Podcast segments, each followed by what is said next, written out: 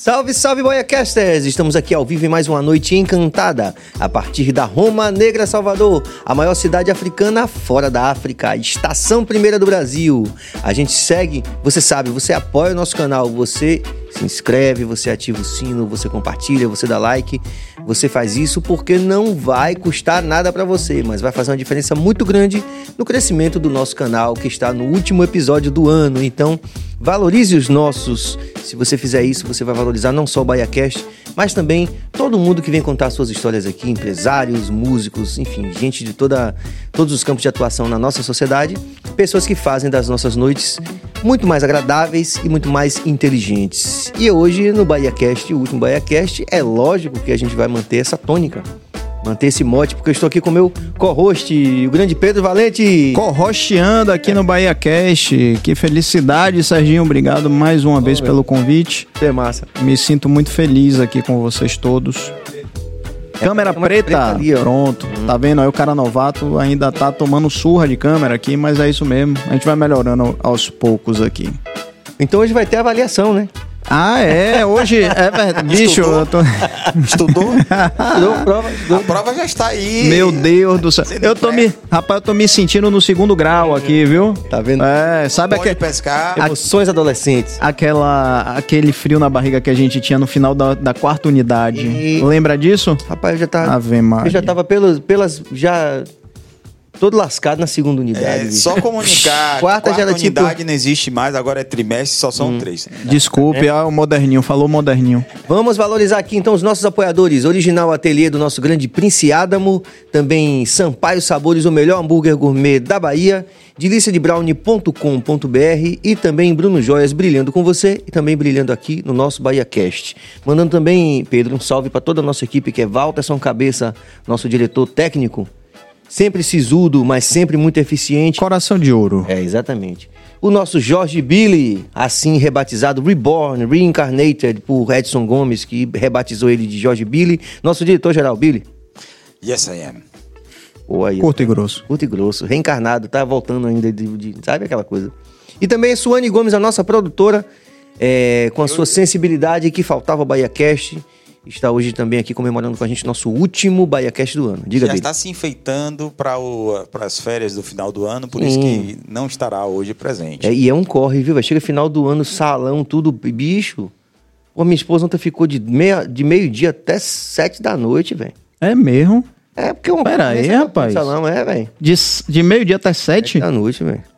Que é isso? É muita gente indo pro salão, mas O festas. melhor é a cara de Serginho olhando. O que foi que ela fez no cabelo esse tempo todo? Eu estou identificando.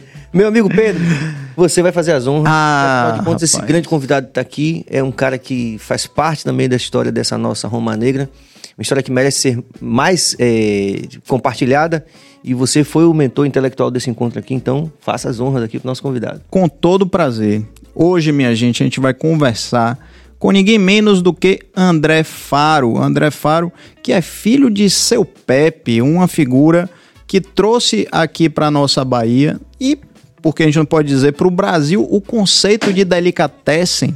Então, eu te dou aqui as boas-vindas, meu amigo André. Obrigado por ter aceito esse convite. Inclusive, pessoal, o seguinte: ineditismo nesse Bahia Cash. Importante dizer isso. Ineditismo, porque André é um cara que não quer saber de câmera, não quer saber de microfone e é o cara que faz a nossa felicidade ali no, no Almacém Pepe, mas não gosta de aparecer e, ac- e resolveu aceitar o convite do Bahia Cash. Obrigado por, por essa deferência, meu amigo. A gratidão é toda minha. Boa noite. E estou aqui para contar um pouquinho do que vocês precisarem ouvir da, da nossa história, da, da história de, de meu pai, Pepe, que é uma figura ímpar.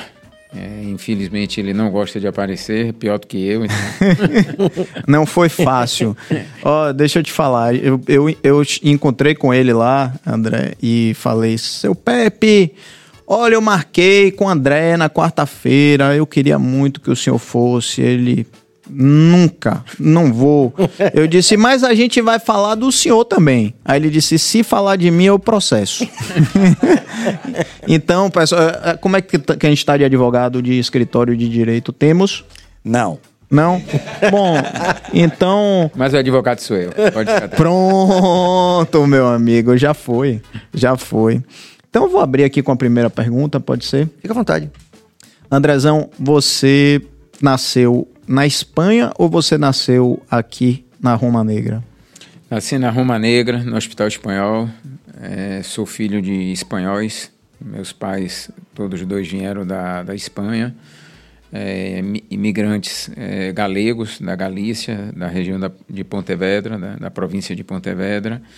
E vieram, meu pai na década de 50, 50 e alguma coisa, 52, 56, mais ou menos, não sei bem a data.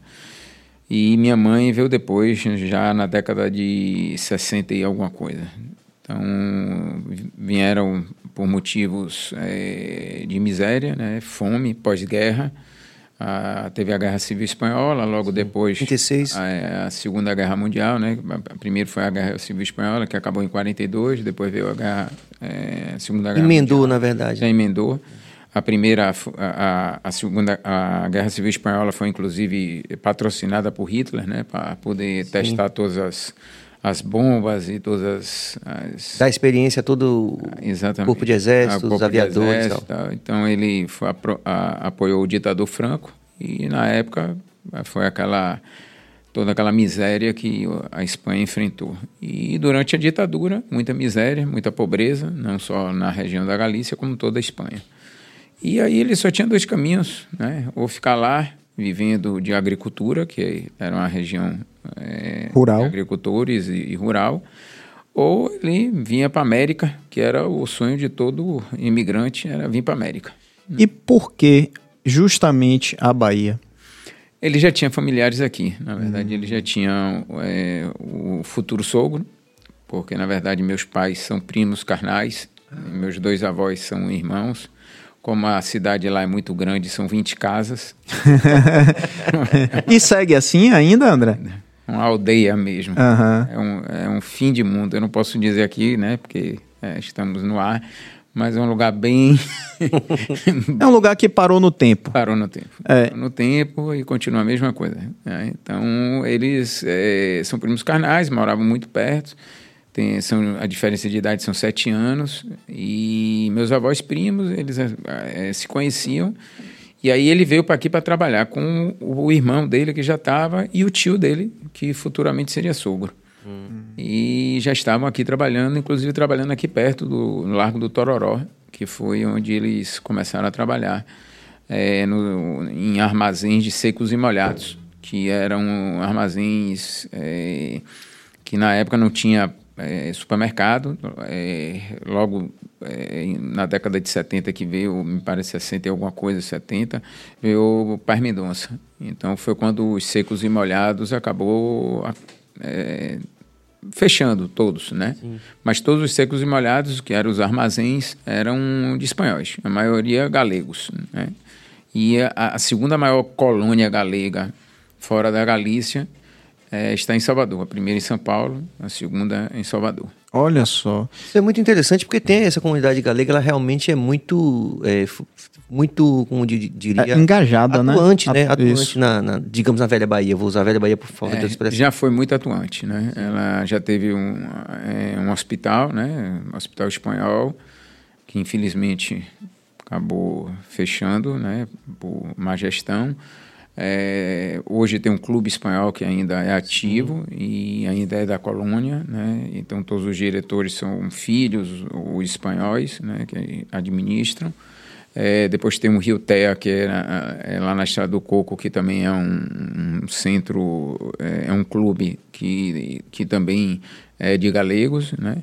É, depois nós temos o, o Cabalheiro de Santiago, que Sim, fica ali no Rio Vermelho, que é Importantíssimo. um, Importantíssimo uma entidade também é, de, é, de uma escola que ensina, né? E depois tem Miguel de Cervantes, que também fica ali no, na, no- na Vitória, né? na descida do- da Vitória, que também é uma escola de, de, de espanhol, de, de- da língua espanhola, e que também é, a gente se encontra sempre. Então, comunidade galega né? sempre foi muito unida, Uhum. é, muito concentrada, e todo mundo se encontrava, principalmente nos clubes, né? Então eu me lembro bem que os carnavais que existiam na época do Clube Espanhol era só a galegada, como a gente falava. que maravilha. tem um, tem um livro também que, é, que alguns livros lançados sobre sobre um deles chegou à minha mão dessa comunidade galega sobre na, na Bahia, né? É, tem, tem alguns livros que foram é, escritos aqui e, e de- falando da, da cultura galega, né? Falando um pouco. Inclusive, é engraçado que é, Carlinhos Brau, é, por coincidência, trabalhou na padaria. A primeira nossa, a primeira padaria que nós tivemos, que foi Panificadora Elétrica da Barra. Olha isso. E ele foi Você sabia disso? Não, não sabia. Que, que Carlinhos Brau foi padeiro. Foi. Que maravilha. Fez inclusive uma música com um gaiteiro galego que fica na Galícia, que é muito amigo dele, é um, do- um- um dos maiores gaiteiros de gaita De fólica, fole. né? Fole. E, e ele fez uma música é, e conta que ele foi é, trabalhou com espanhóis numa padaria elétrica da Barra que era nossa. Ah, que maravilha. A padaria elétrica da Barra é onde depois foi a Perini? Não. Naquele mesmo lugar, não, né? Não, não. A padaria elétrica da Barra foi em frente ao posto Alameda, na Marquês de Leão. É, ainda tem a casa lá e hoje é uma, é uma padaria lanchonete. né? Entendi. É, ainda é pequena, do lado de um edifício que tem três andares e logo depois vem essa casinha. E vem cá, é, seu pai veio pra cá com que idade? Ele veio com 14 anos. 14 anos. 14 anos. Deixou mãe, é, pai, ele tinha, mas o pai não reconheceu na- é, na- no primeiro momento, né? Fez dois filhos, mas não reconheceu. Depois, sim, é, reconheceu. Mas naquele momento ele deixou a mãe e o tio, que era o, o que cuidava, né? O pai, e largou todo mundo e veio. Foi chamado, eh, era por carta, era convidado por carta. Então foi, ele foi convidado por, pelo tio dele, que já trabalhava, que iria ser o futuro sogro dele. E aí convidou, fez uma carta convidando ele para vir trabalhar. E aí, claro, para ele foi aquele orgasmo, vamos dizer. Sim, sim, De- claro. Perspectiva de uma nova vida. da nova vida, de, de ter alguma coisa na vida. Então, como ele diz, ele sempre diz, imigrante ele tem duas, ou ele vence ou ele é vencido. Não tem outra alternativa. Então, ele veio para aqui para vencer. E foi muito trabalho, muita dedicação. Essa padaria que eles compraram, eh, eles primeiro trabalharam 10 anos como empregados eh, dos secos e molhados aqui no Lago Tororó, eh, de galegos. Depois pediram para sair e meu tio, que era o irmão dele, visionário, eh, encontrou essa padaria elétrica da Barra na Barra, que só existia o prédio Oceania e o Farol da Barra. Imagina. Era tudo mato. E no meio do mato tinha uma padaria. Olha só. E essa casa. Que era a casa em cima do, de um galego e a padaria embaixo de um galego. Só que o galego, que era doutor Manuel Juncal, é, senhor Manuel Juncal, o filho, o filho dele é médico, doutor Ju- Juncal. Ah, sim, sim, sim. Claro. Urologista. até. É. É, e aí ele. Os filhos não queriam seguir a carreira de padeiro, e aí tava, o pai que quis vender a padaria. E na época, meu, meu pai, meu tio e meu avô não tinham dinheiro para comprar, eram empregados. E aí propuseram a ele de, eh, à medida que fossem eh, faturando, iriam pagar e botaram três anos como meta de quitar. E naquela época não tinha juros, não tinha nada, isso foi década de 62. Então, eles aí acabaram eh, em três anos eh, eh, dormindo dentro da padaria porque não tinha dinheiro para alugar apartamento, ou pagava a padaria ou pagava o apartamento, né? Então, não tinha Dormiram três anos lá. três anos em cima de saco de farinha. O que? Dos 14 aos 17, seu pai, mais ou menos? 20, aí meu pai já tinha 20 e alguma coisa. Então já era casado com Dona Almerinda. Não, ainda não. Não? Ele casou com 30. Ah, Meu pai casou com 30. trabalhou muito pra poder casar, né? Primeiro tinha que trabalhar. Mas aí, já que casou, tem você. Quantos. quantos Eu quantos e minha irmã? Sandra, Sandra Faro, e aí somos os dois, casal, né? É, trabalhava- trabalhávamos juntos até o ano passado. Hoje ela segue a vida dela, eu sigo a vida com, no Amacém. Mas somos uma família muito unida, né? Entre eu, ela, meu pai, minha mãe. É uma, é uma, Eu digo que é uma, uma família assim que não, não tem percalços nenhum. Graças a Deus nós somos vitoriosos em todos os sentidos de trabalho, de saúde, de, de harmonia, de amor, de uma família unida e que sempre estamos juntos, moramos no mesmo prédio. né? Eu moro no mesmo prédio que eles. Eles, eh, meu pai minha, e minha irmã são e meu cunhado, né, Roberto, são vizinhos de porta de meu pai e minha mãe. E eu moro no andar em cima. Então, assim, Ah, que legal.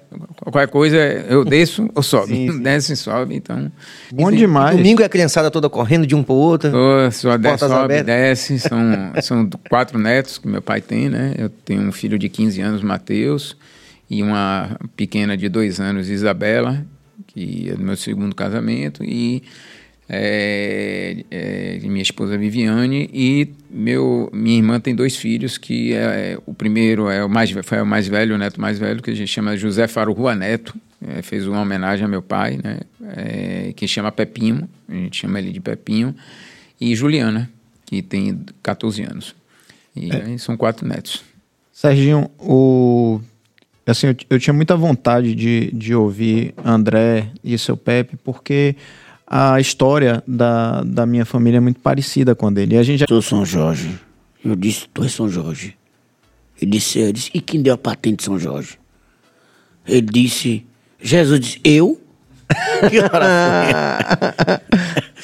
Pronto, fui demitido da unidade.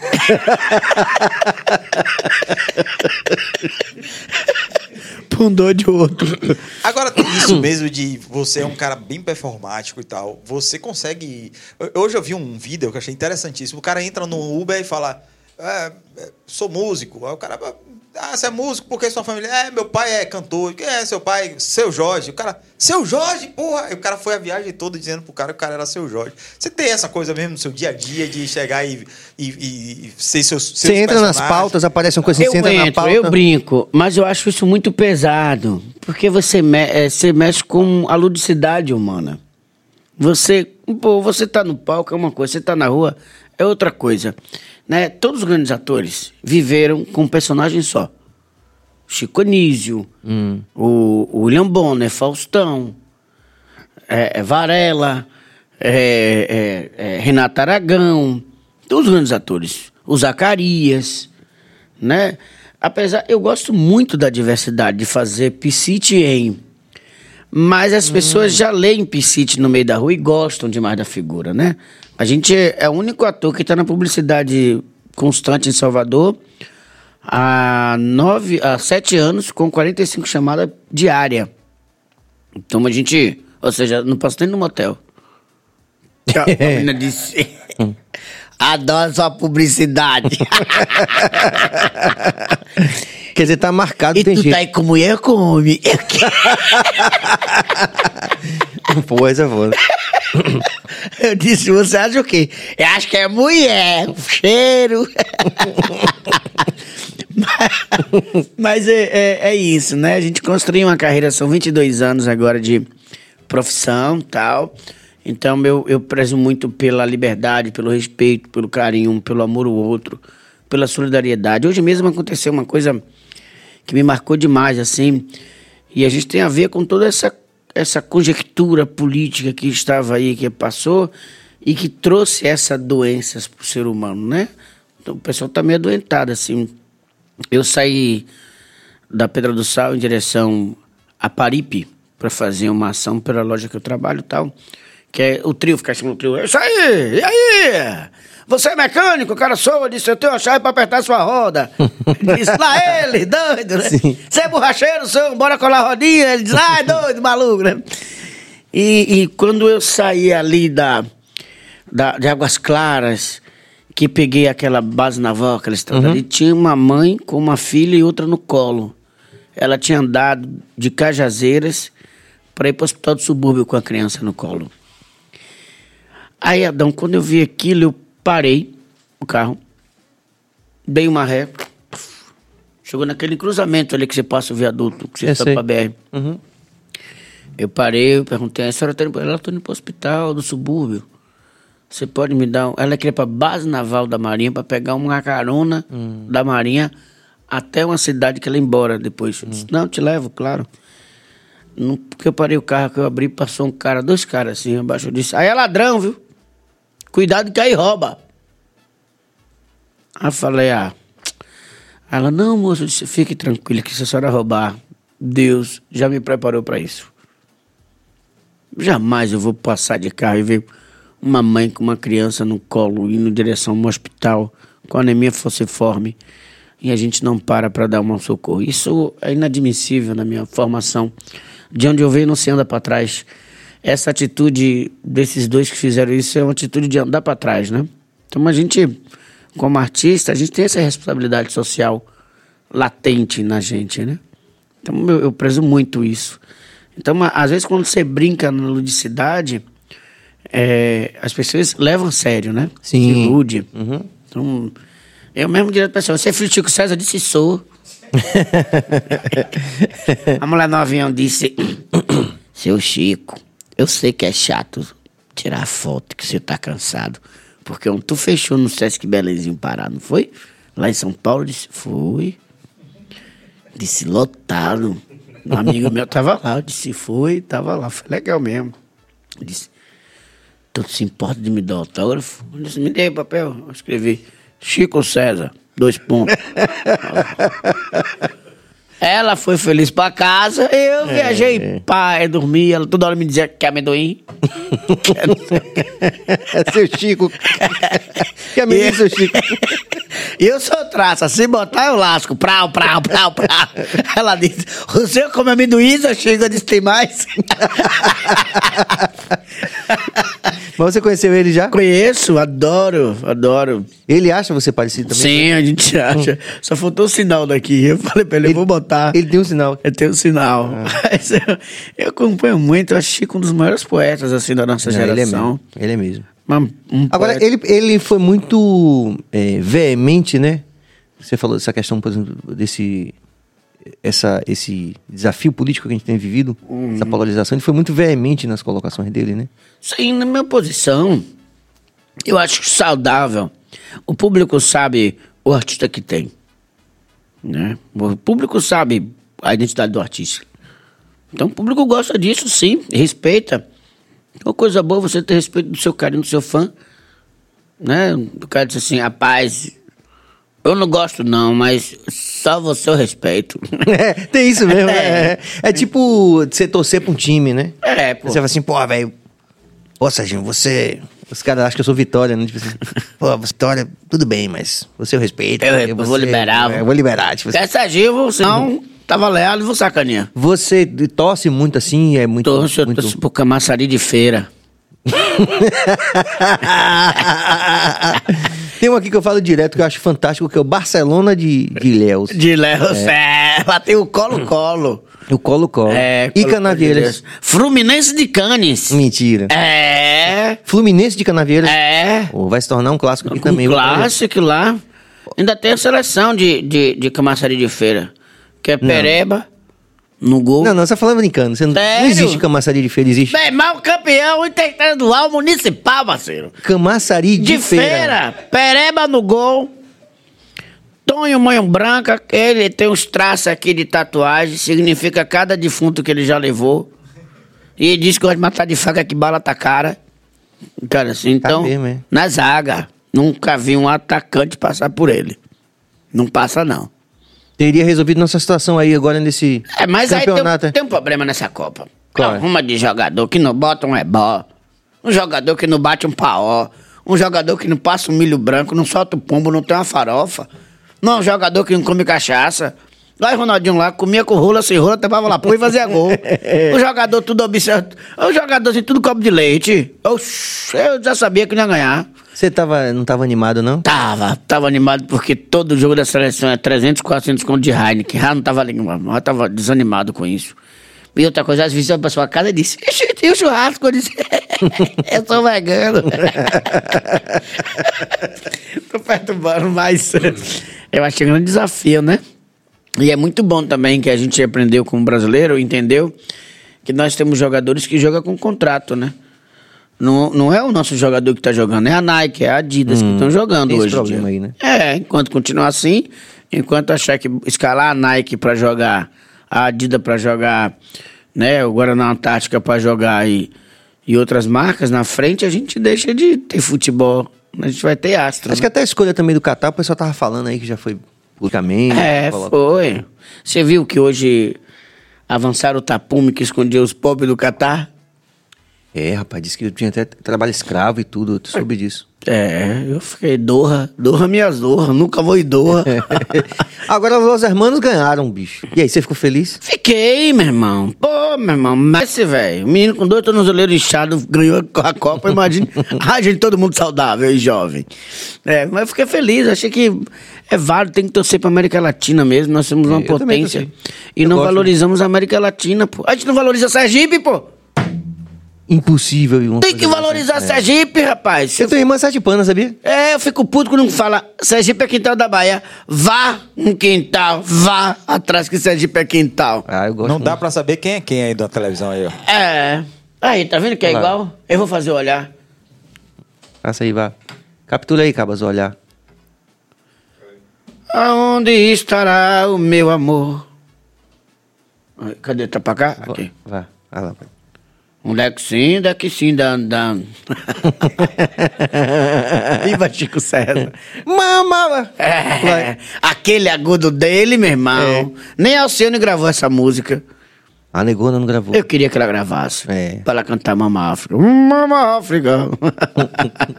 a minha mãe. Hum. Rapaz, teve gente que ficou chateado com os argentinos, que a Argentina ganhou. Tava torcendo contra a Argentina. não Mas é cultura, é, é descultura. Ah, a Eu gostei, velho, eu gosto. Eu adoro a Argentina. Ah, eu, tenho, eu tenho um afilhado argentino. Você também tem filho em tudo que é lugar, né, mas Sérgio? tem Que uma porra é essa? Eu só tenho uma filha, pô. Você só tem uma filha, mas você tem irmão na, na, na Sergipe ou tá filha na Argentina? repara, não, meu pai, meu pai viajou muito. Meu pai Pai- viajou muito. Meu pai era. Quantos irmãos são? São sete, bicho. Com nota fiscal ou sem nota fiscal? Com tudo com nota fiscal.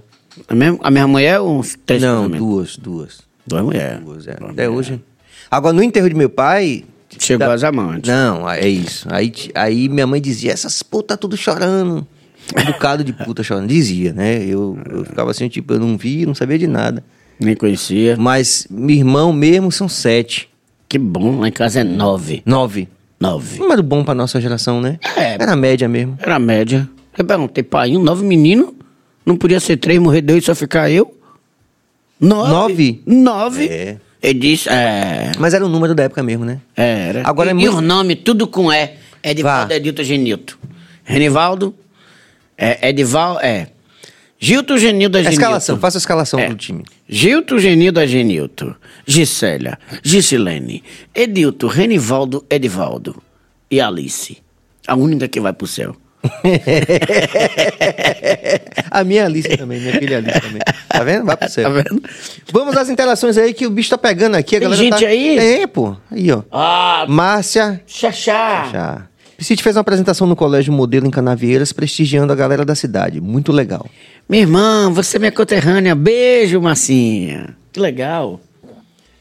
Ramon Santos, show. Gosto desse sacana desde quando ele passava na Praça do Manuel Devoto, no Rio Vermelho. Estudei lá no Menor Devoto. Maravilhoso. Não, tá chegando mais. Valeu, Ramon. Agora, Canavieiras, eu fiz um. Você já tem, tá tem um carnaval bom, tem um carnaval bom. Tem. Você tocou há pouco tempo Na lá. praça, é. Não, na praia. Na praia, o Réveillon, a virada. É. Esse ano não vai ter, não. Por quê? Trocaram pelo Motofest. É o que isso? é um encontro de motos. Ah. De Harley Davidson. Ah, não, eu tive agora em São do Bonfim, teve um negócio de moto. É, uns roqueiros massa cantando uns covers que tudo em inglês. Eu disse, gente, nós aqui não sabe falar português. Vai falar inglês? E dirá inglês. né?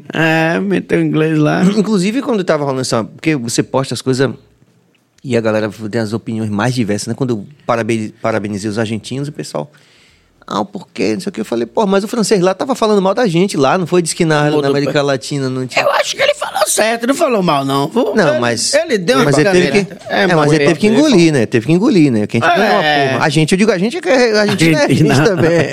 É, ele bateu, ele bateu errado, mas eu acho que ele fez uma crítica muito legal mesmo. Sim. Porque a gente, a gente projeta a esperança num cara que é estourado na Europa e esquece dos brasileiros. Por exemplo, um grande erro pra mim do Tite foi não ter levado o Gabigol.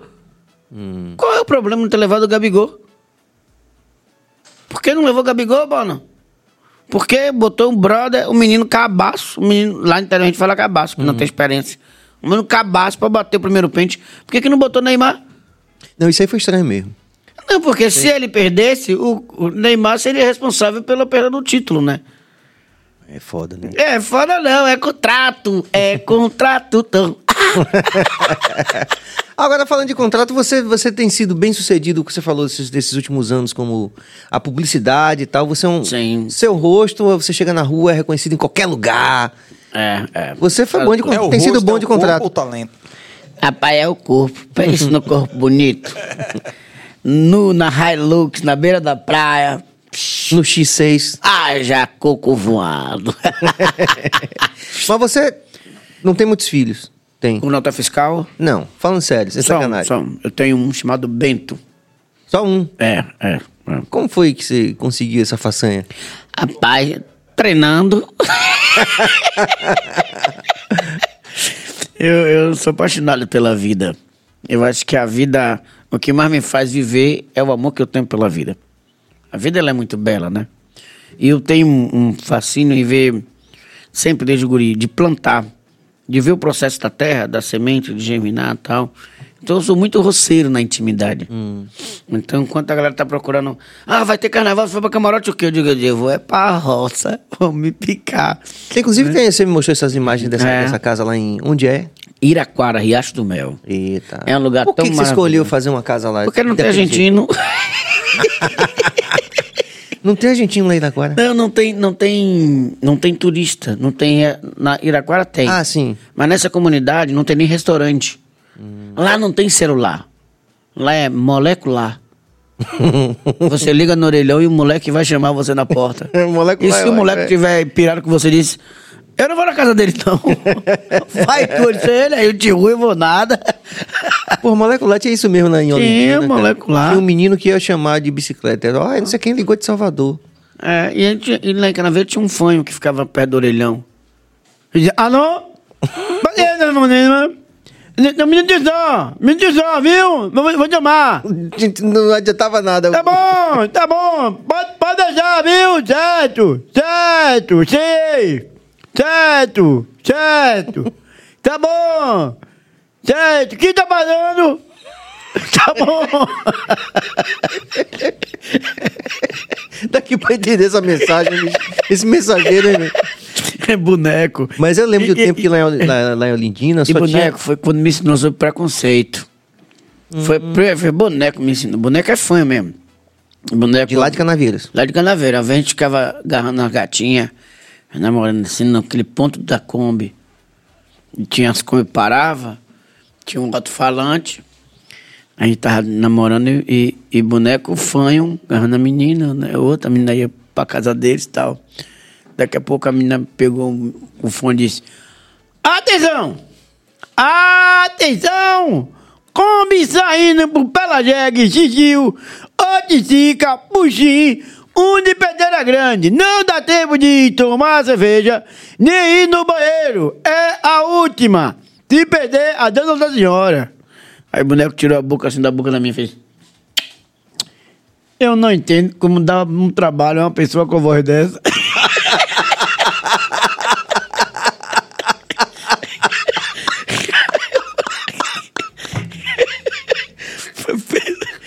Pensei.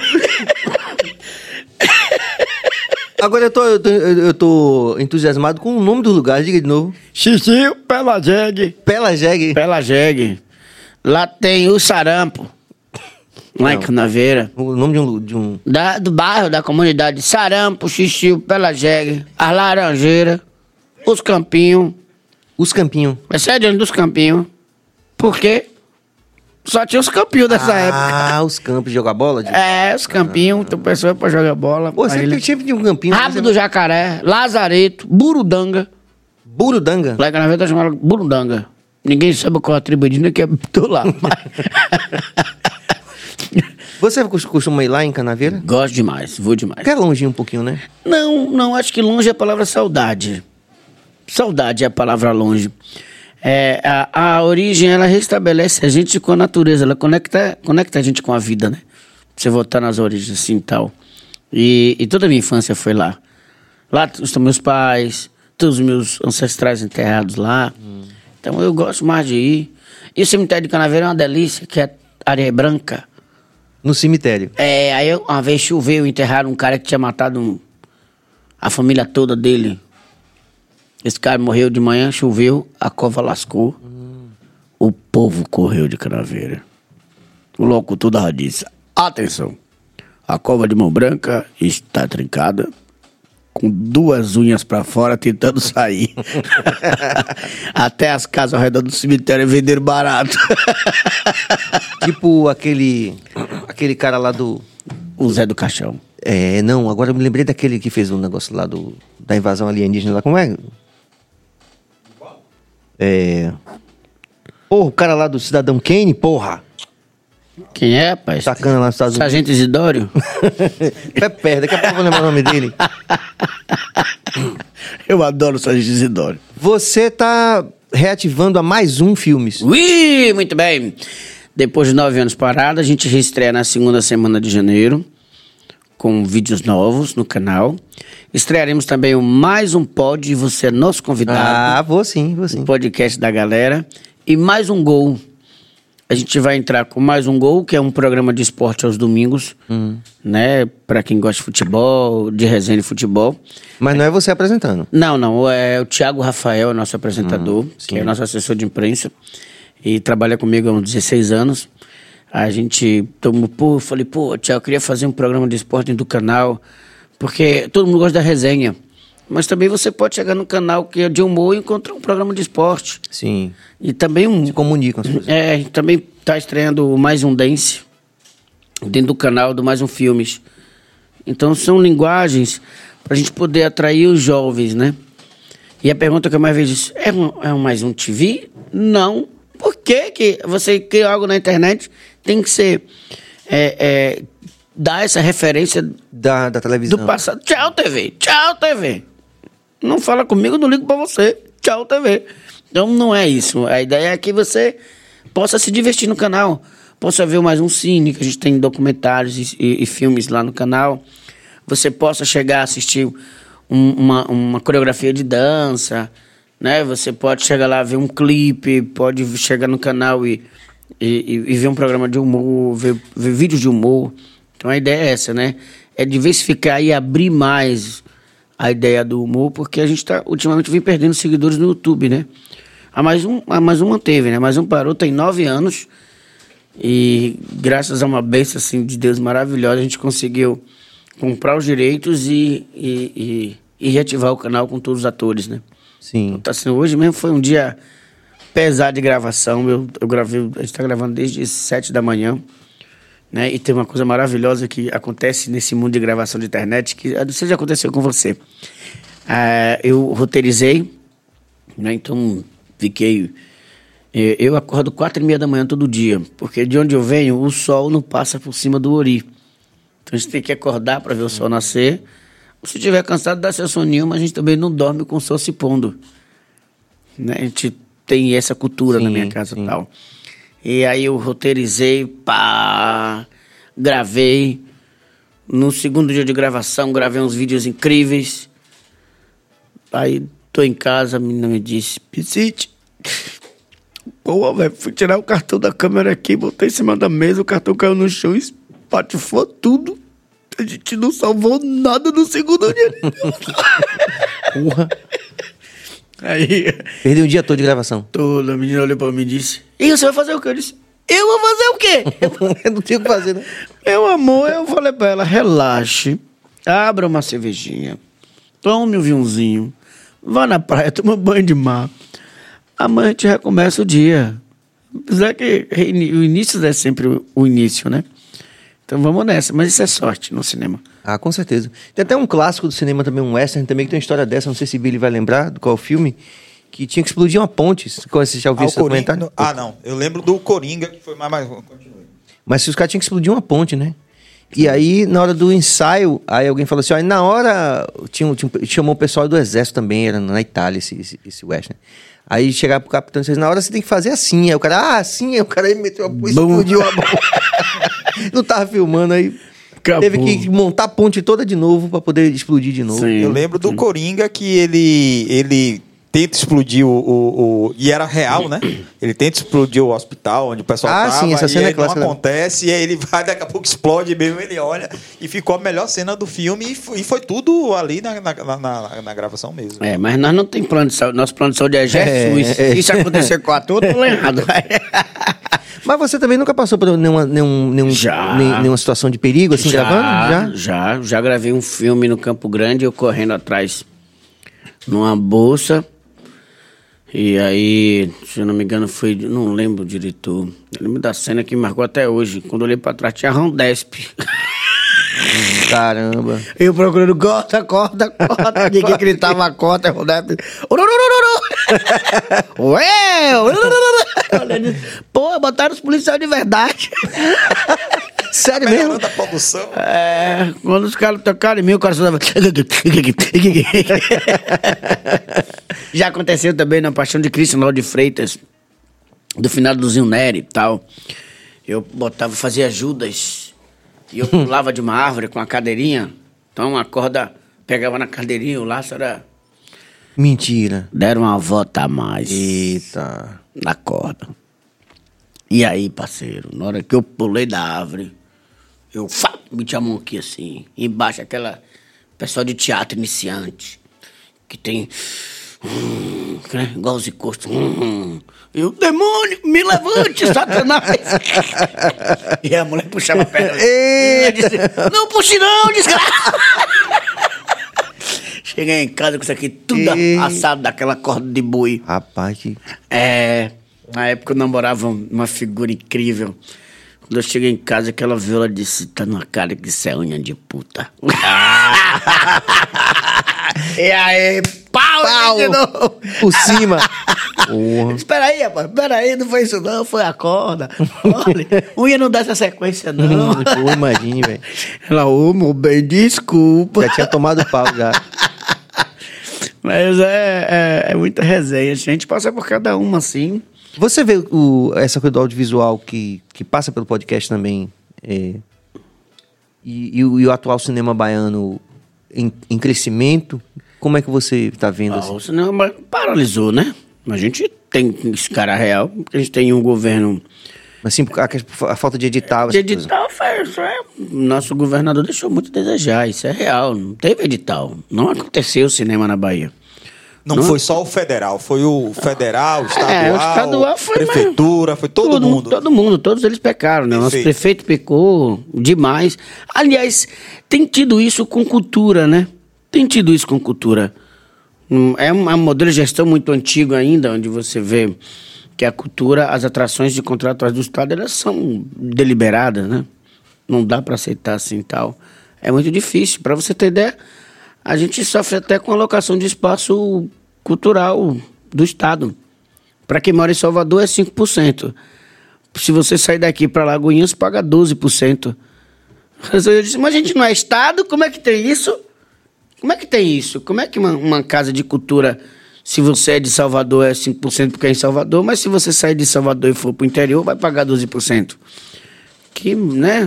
Sim. E hoje você vê, a realidade, infelizmente, é isso. Eu tenho uma admiração incrível por nossa secretária de Cultura, né? E, e toda a estrutura do, do Estado, mas tem que admitir. Mangarani. É, a Arani é maravilhosa, mas tem que admitir. O Cintura, ele vira palco de formatura de colégio particular de criança. Isso você chega agora em dezembro mesmo, não tem pauta, é tudo de escola particular do interior. né? E aí, e é toda a Bahia. Toda a Bahia. Os que estão fechados, né? Tem muito fechado também. E nós temos- temos 417 municípios e, e, infelizmente, na Bahia não tem 100 cidades com teatro. Isso é muito louco, né? Isso é demais, man. Isso é, isso é uma... um- Mas, mas quando, eu, é quando eu falo isso assim. É um, isso é um... Isso é pegar a cultura, cortar em banda e salgar e botar no sol, né? Isso é uma tortura. Você vê Centro de Cultura fechando, fechado em reforma há anos, né? Quando... O ruim da construir o teatro, né? Tem, tem o Teatro Tabuna que ele construiu, tem outros teatros, sim, mas... Ainda falta muito, né? Ainda falta Você acha agora muito. que com essa nova conjuntura vai ficar melhor? Eu tenho expectativa. Eu tenho expectativa, sim, né? Eu acho que dois, né? É, é, você lutar também, a gente tem o primeiro indígena na, no estado, né? Negro, professor indígena. Então eu acho isso muito incrível. E o que, é que você achou da ministra, da escolha da ministra, nossa Bahia? Incrível, a gente precisava. A gente, nós somos o povo negro que não tem referência do negro no poder. Não, Observe que nós, nós temos a primeira juíza eh, indígena agora, nós temos o primeiro governador indígena. São várias primeiras vezes, né? São várias primeiras vezes que. E outra coisa, de- né? Depois de 1500, né? Depois de quantos anos? 500 e tantos anos. 500 e tanto. É, agora que começa a ter. Agora que começar o efeito da formação educacional do nosso povo, né? Do reconhecimento das nossas inteligências. Porque antes não, não tinha reconhecimento, né? Não, dá pra, não dava para aceitar que você era culto. Tem uma maravilhosa que eu tô. tô trabalhando terra, assim, capinando para plantar aipim. Né? Então eu meto aquela calça, sapatinho, pá. Fico ali, abro água de coco, pego uma cachaçinha, pego um caju, tomo uma cachaçinha. Ali passo o meu dia. Ali eu vejo uma cobra. Pô, e aí? Eu, e, e cobra gosta de chamar nome de ex, mulher. Né? Tipo... Ô, sogra. Tem que ver muita cobra, então. Aí eu fico ali brincando, aí conversa, a cobra passa o animal dela, briga sempre pau capinando. É, é, e, e- aí passa uma, uma criatura, diz, tudo bom? Eu sou do IBGE, eu queria falar com o dono da terra. Eu falei, pois não. Não, o dono da terra. Eu disse, pois não. Disse, não, rapaz, eu queria falar com o dono dessa casa aí, ó, bonita. Quem é o dono? Eu disse, pois não. Você é cara de pau, né, rapaz? Eu quero falar com o dono. Ele mora onde? Salvador, no Rio de Janeiro? São Paulo, é? Tem um telefone dele, não? Eu falei, tem. Como é que eu faço falar com ele? Rapaz, Silvio Santos não atende, não. Então, a gente não tem a referência do outro mesmo. A gente não acha que o outro é. pode ter isso, né? Aí tava até falando isso em off, foi, Billy? Como a gente... Como a gente, como sociedade, é perpassado por isso, né? Independente do lugar onde você tá. É como a Ma- Marina Chauí fala quando ela explica a questão da ideologia, né? Ideologia é uma, uma, uma, uma- uma forma de explicar a realidade que a gente vive, que é criada por uma elite, mas ao mesmo tempo todo mundo da sociedade acaba absorvendo aquilo como uma verdade, né? É, pô. O Boaventura Então- fala, o Boaventura de Souza ele diz, se não me engano é ele, esse, soci- esse sociólogo jurídico, ele diz assim, nós vivemos numa cidade soteropolitana, essa fala incrível me marcou, que é foi uma professora que falou para mim na aula de Direito, professora, é, vou escrever o no- nome dela agora, que eu adorei ela, uma professora mar- maravilhosa, sobrenome Cardoso. Ela disse, vivemos numa cidade soteropolitana de maioria negra, onde o preto e o pobre, ele não mora perto dos ricos para não ser visto a olho nu e nem longe demais para que não possa ser explorado. E nunca vai ser exaltado, né? Esses seres não podem ser exaltados ao poder. Eu já tive conflito de estar com uma gatinha num, no, no, no, no sorro, jantando com a família dela, e a mãe dela começar a se coçar. E eu perguntei, gente, o que foi que houve? Inadmissível, a filha da empregada está sentada na mesa ao lado com o namorado. Onde já se viu uma coisa dessa? Falei, aqui em Salvador. Fulano, vem pra cá, rapaz, senta aqui com a gente. É foda isso. A pessoa tem falado muito aquela coisa do avião, né? Que as pessoas se incomodam muito de ver. O próprio ministro, ministro da Economia teve- cometeu aquela gafe absurda né? de dizer que tava, o, uma- o, tava, qual é? o Guedes? tava uma festa absurda. a Guedes empregada, é Guedes, pô. É. Guedes é rico, pô. Ele também, pô, empregada doméstica indo pra Miami, quer dizer, não pode ir, né? porra, como assim?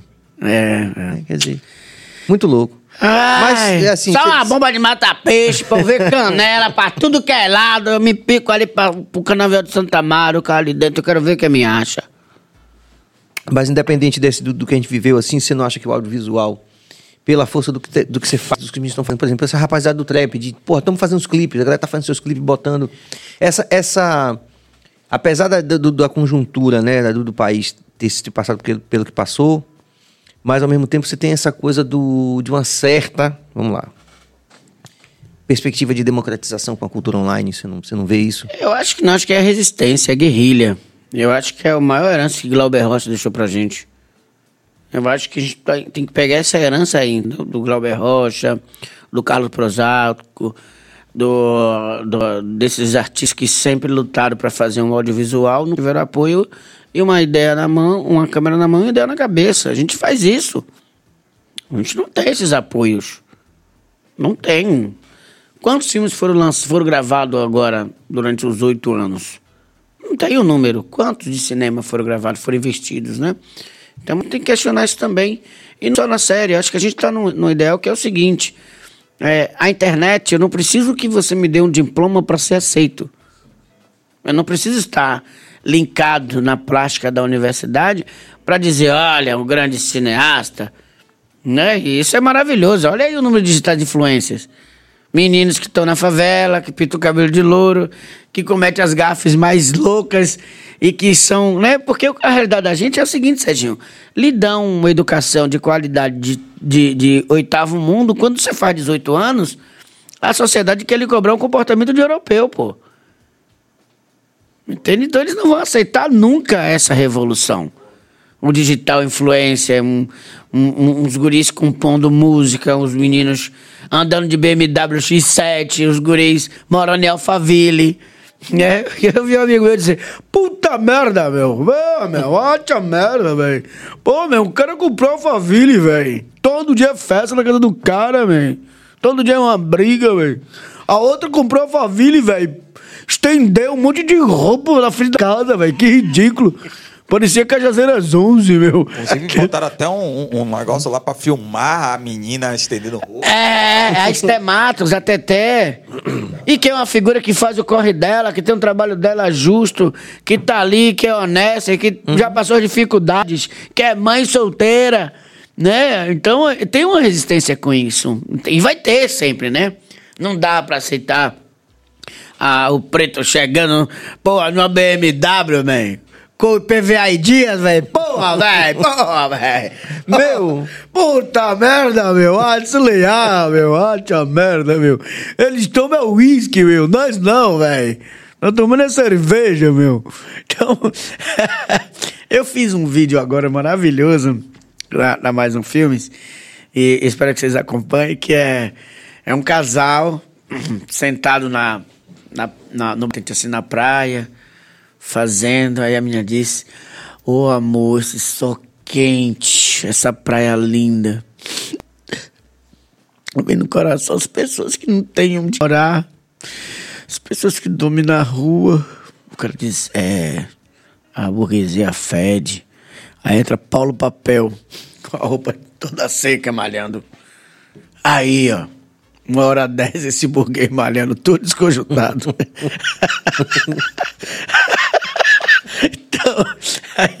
chega a Piscite e diz: Tudo bom, família?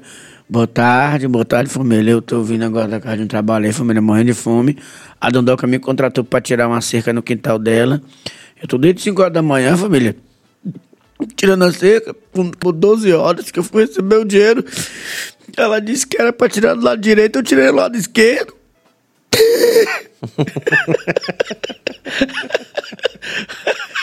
Mais um filme está no YouTube. Mais um filme está no YouTube com 135 milhões de acessos, 642 mil inscritos. Pode dar uma cavada aí, Cabas? Cava aí, cava aí. Cava aí, tem Mas tá vários- também o perfil Tem- no Insta. No Instagram, mais um TikTok filme por extenso, TikTok também, mais um Agora, filme. essa volta. Vai cavando do aí, Mais- deixa eu te dar Mais uma- um mostrar algumas ah, coisas. Eu conheci vocês, lógico, pelo YouTube, né? E é, torci pelo lance do, do, do Ô, Porta Billy, eu adoro essa voz que vem do nada.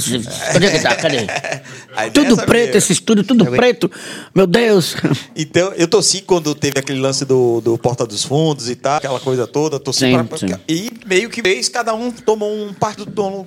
do- é, hoje vocês observam que talvez tenha sido um erro ter, ter largado o canal, foi algum problema, né? Porque realmente era muito bom, muita gente acompanhava, as- as- os baianos se identificavam bastante, os nordestinos se identificavam, e vocês estão voltando agora depois de nove anos. Teve alguma coisa que fez com que vocês parassem de fazer essas gravações? Eu acho que não foi o erro, não, foi o grande acerto.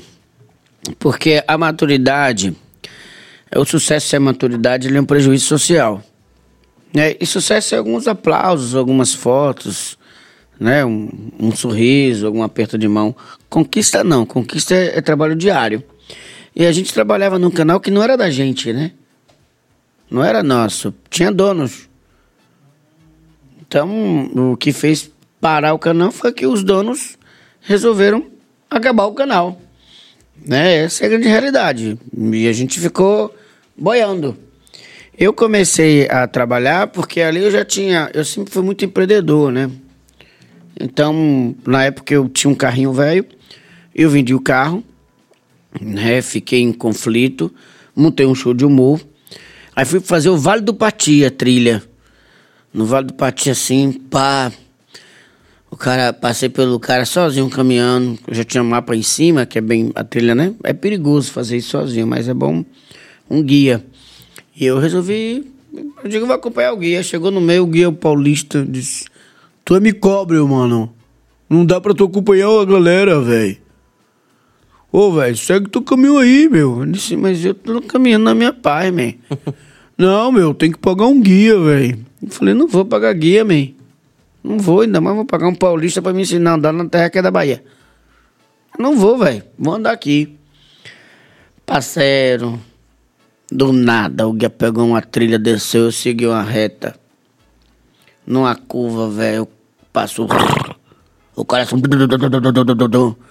Era um senhor numa, num jeguezinho e disse: Ai, aí no Gerardo do Andai, cima aí, ó. O jegue caminhando aí, a onça comeu.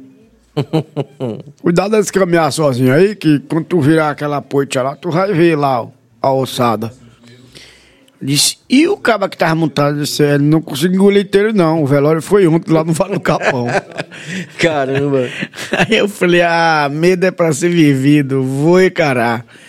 Rapaz, quando eu cheguei perto da cancela, que eu ia entrar pra São Eduardo, lá embaixo, eu vi...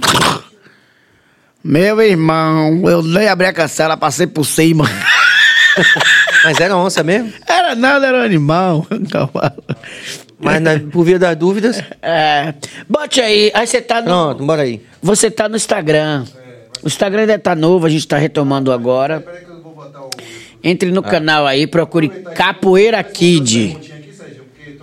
Bora. Tem a galera perguntando? Meu Enquanto Deus. ele tá caçando. Como é que não seja cobrança?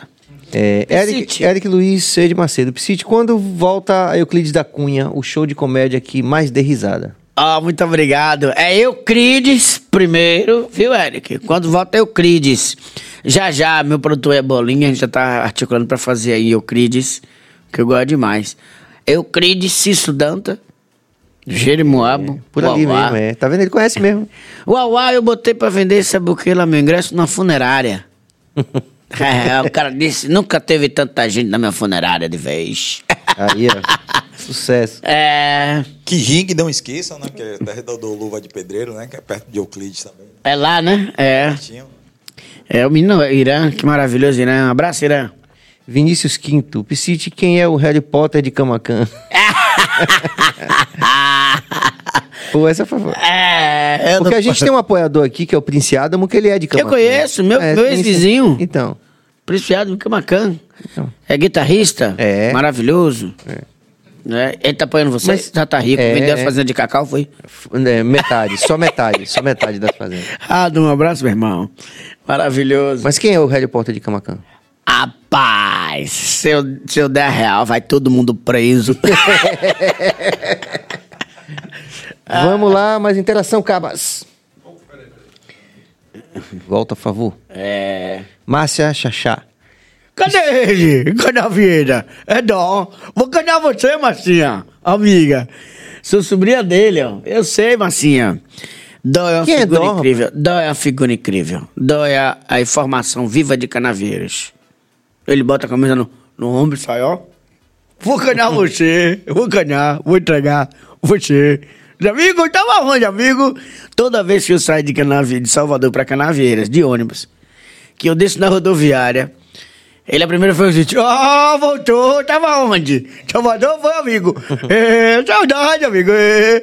Aí tem que pagar uma coca e um quibe pra ele. Aí eu... Senão ele entrega você, miserável. Chaconinha. Ele é o, como é que chama? O, o cara que cuida do portão. É, maravilhoso, Dó. Dó. Um abraço, Dó, meu irmão. Achou aí, Cabas? Aí. Orlando Batista Neto, grande Psite. Além do Porta, do Porta, os caras eram referência. Máximo respeito. A gente estreou. A gente estreia antes dos Porta dos Fundos. Aí é bom lembrar que Porta dos Fundos estreou com 5 milhões, né? De cash. A gente estreou com uma câmera emprestada. E, e a gente estreou, tipo, uma semana antes do Porta dos Fundos. Mas foi pro Alma depois, né? Ah, tá certo. É, é. Mas, ah, mas o filme era, é case do YouTube, né? É o primeiro canal do Norte Nordeste de humor, né? Com atores. Primeiro canal de, de comédia com atores baianos em Salvador. Olha que louco. É incrível Na isso, internet, É. né? Com atores tudo baiano, tudo novo, assim. Os meninos saindo da faculdade, começando e tal. E ali eu vi que eu poderia ficar independente, fazer uma parada com a internet que poderia voar, né? Que ano era mesmo? 2010. 2010 a 2014. A gente parou em Pioneiro. 2015. É. Não tinha Instagram, não, pô. Se tivesse TikTok hoje, Instagram naquela época, tava todo mundo andando de jatinho, pô. Eu via pra aqui cheio de ouro pra chegar aqui e fazer blá, blá, blá, blá, quebrar o vrido. De X7. De X7. Olha lá, agora é o canal do YouTube. Agora é, esse é o novo nosso canal. Bote aí Capoeira aqui. É. Que é uma- um dos vídeos que eu gosto muito também. O filme de Schrödinger, É, era. dos- do gato lá. É, é. É. Dá pra viver de. O de- gato tá morto Dá tá pra viver vivo? de YouTube? Você acredita que hoje dá pra viver de YouTube? Ou já foi melhor, ou tá pior? Como é que é? Rapaz, quem confia em americano aqui, me responda. Né? quem confia em americano? É. Não é que dá pra viver do YouTube, né? Se você disser dá pra viver, não. O A internet ela é consequência. Através do YouTube a gente consegue fazer uma bilheteria muito boa em teatro, né? A gente consegue colocar, por exemplo, o meu máximo foi 3.500 pessoas num- em, em Barreiras. É você fazer um show para 1.600 pessoas em Feira de Santana. Aí você chegar em Jequié fazer seis, seis apresentações numa noite.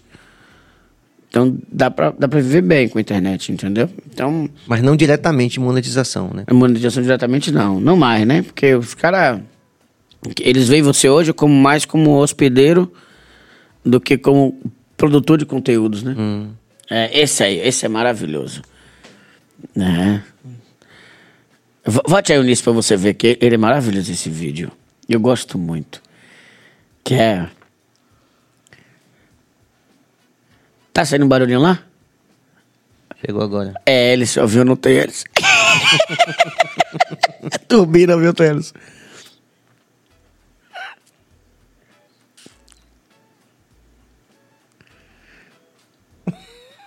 Bom pra caralho. Léo Vila e Luciano Ortélio.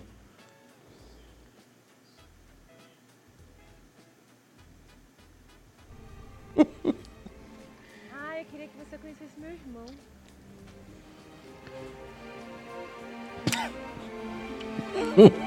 Mas o destino é um grande piadista. pombo sujo da porra. Relaxa, meu bem. Que é seu ninguém bole. Você acha que pode vir pra Bahia comer irmão dos outros, né?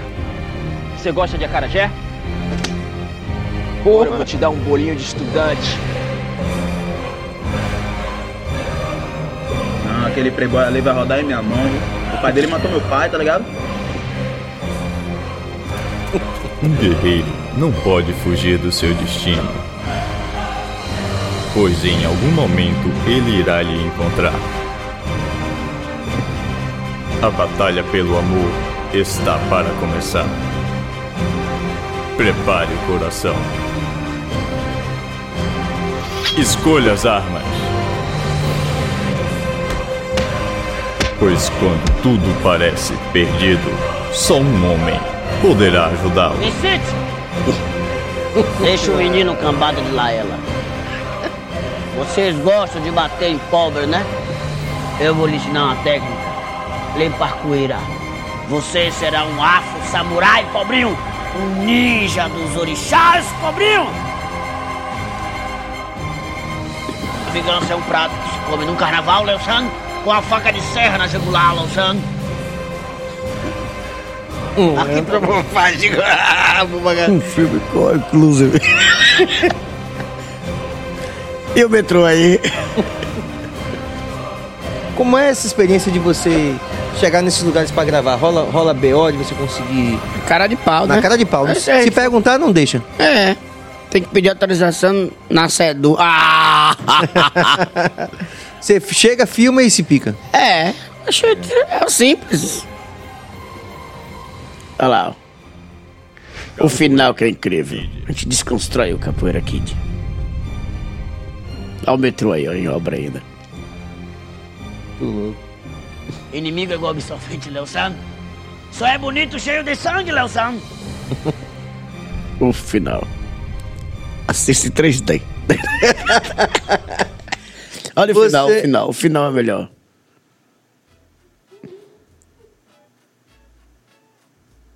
Acabou. Desconstruiu a obra do cara toda com o Baigon. Você. Você se vê como, assim. É, ro- roteirista ou ator. Qual que você acha que é um, você. Ou você manda bem em tudo, ou você. Tem que se virar, Serginho. Tem que se virar. Preto, baiano, de- pobre, de família origem, que não sabe se virar, não vai pra lugar nenhum. Mas tem uma coisa assim, por exemplo. é, que você sabe que você faz melhor. Você, Ah, que você eu sou você ator, mesmo. eu sou um ator. Eu sou, amo ser ator. É maravilhoso. É a profissão que eu sempre quis ser, sou feliz. Sou tão feliz sendo ator que eu deixei de ser professor. Né? eu- Minha cachaça é educação, né? Meus shows, meus vídeos sempre tem um questionamento social. Sempre tem ali um um humor que vai dar uma- um estaleco, Sim, coisa sim, que não sim. dá pra gente aceitar, né? Eu venho, inclusive, com um show novo chamado Psicologia que foi Andrezão Simão, que a gente brincando, ele deu esse nome. Ele, eu quero dirigir. Eu disse, um dia você vai dirigir psicologia. E, e a ideia mesmo é, é de fazer rir e refletir, né?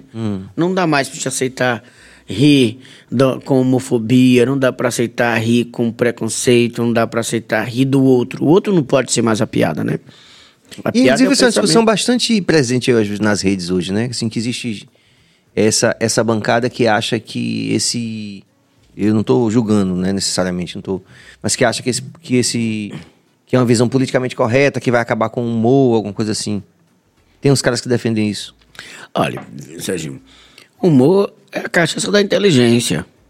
Somos nós que é, é, mastigamos a- a- as mazelas e antropofagamos através de piadas de consequências.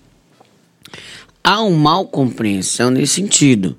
Total. Porque assim, se não tem mais alfaiate, se você não tem mais é, é, o costureiro, hoje é estilista, se você não tem mais cabeleireiro, é estilista em ré, se você não tem mais é, datilografia, se você não precisa mais da calculadora, se você evolui em todos os sentidos na humanidade, se nós estamos hoje na era de aquário, nós, é a primeira vez em toda a nossa humanidade que nós nos preocupamos com o fundo do mar.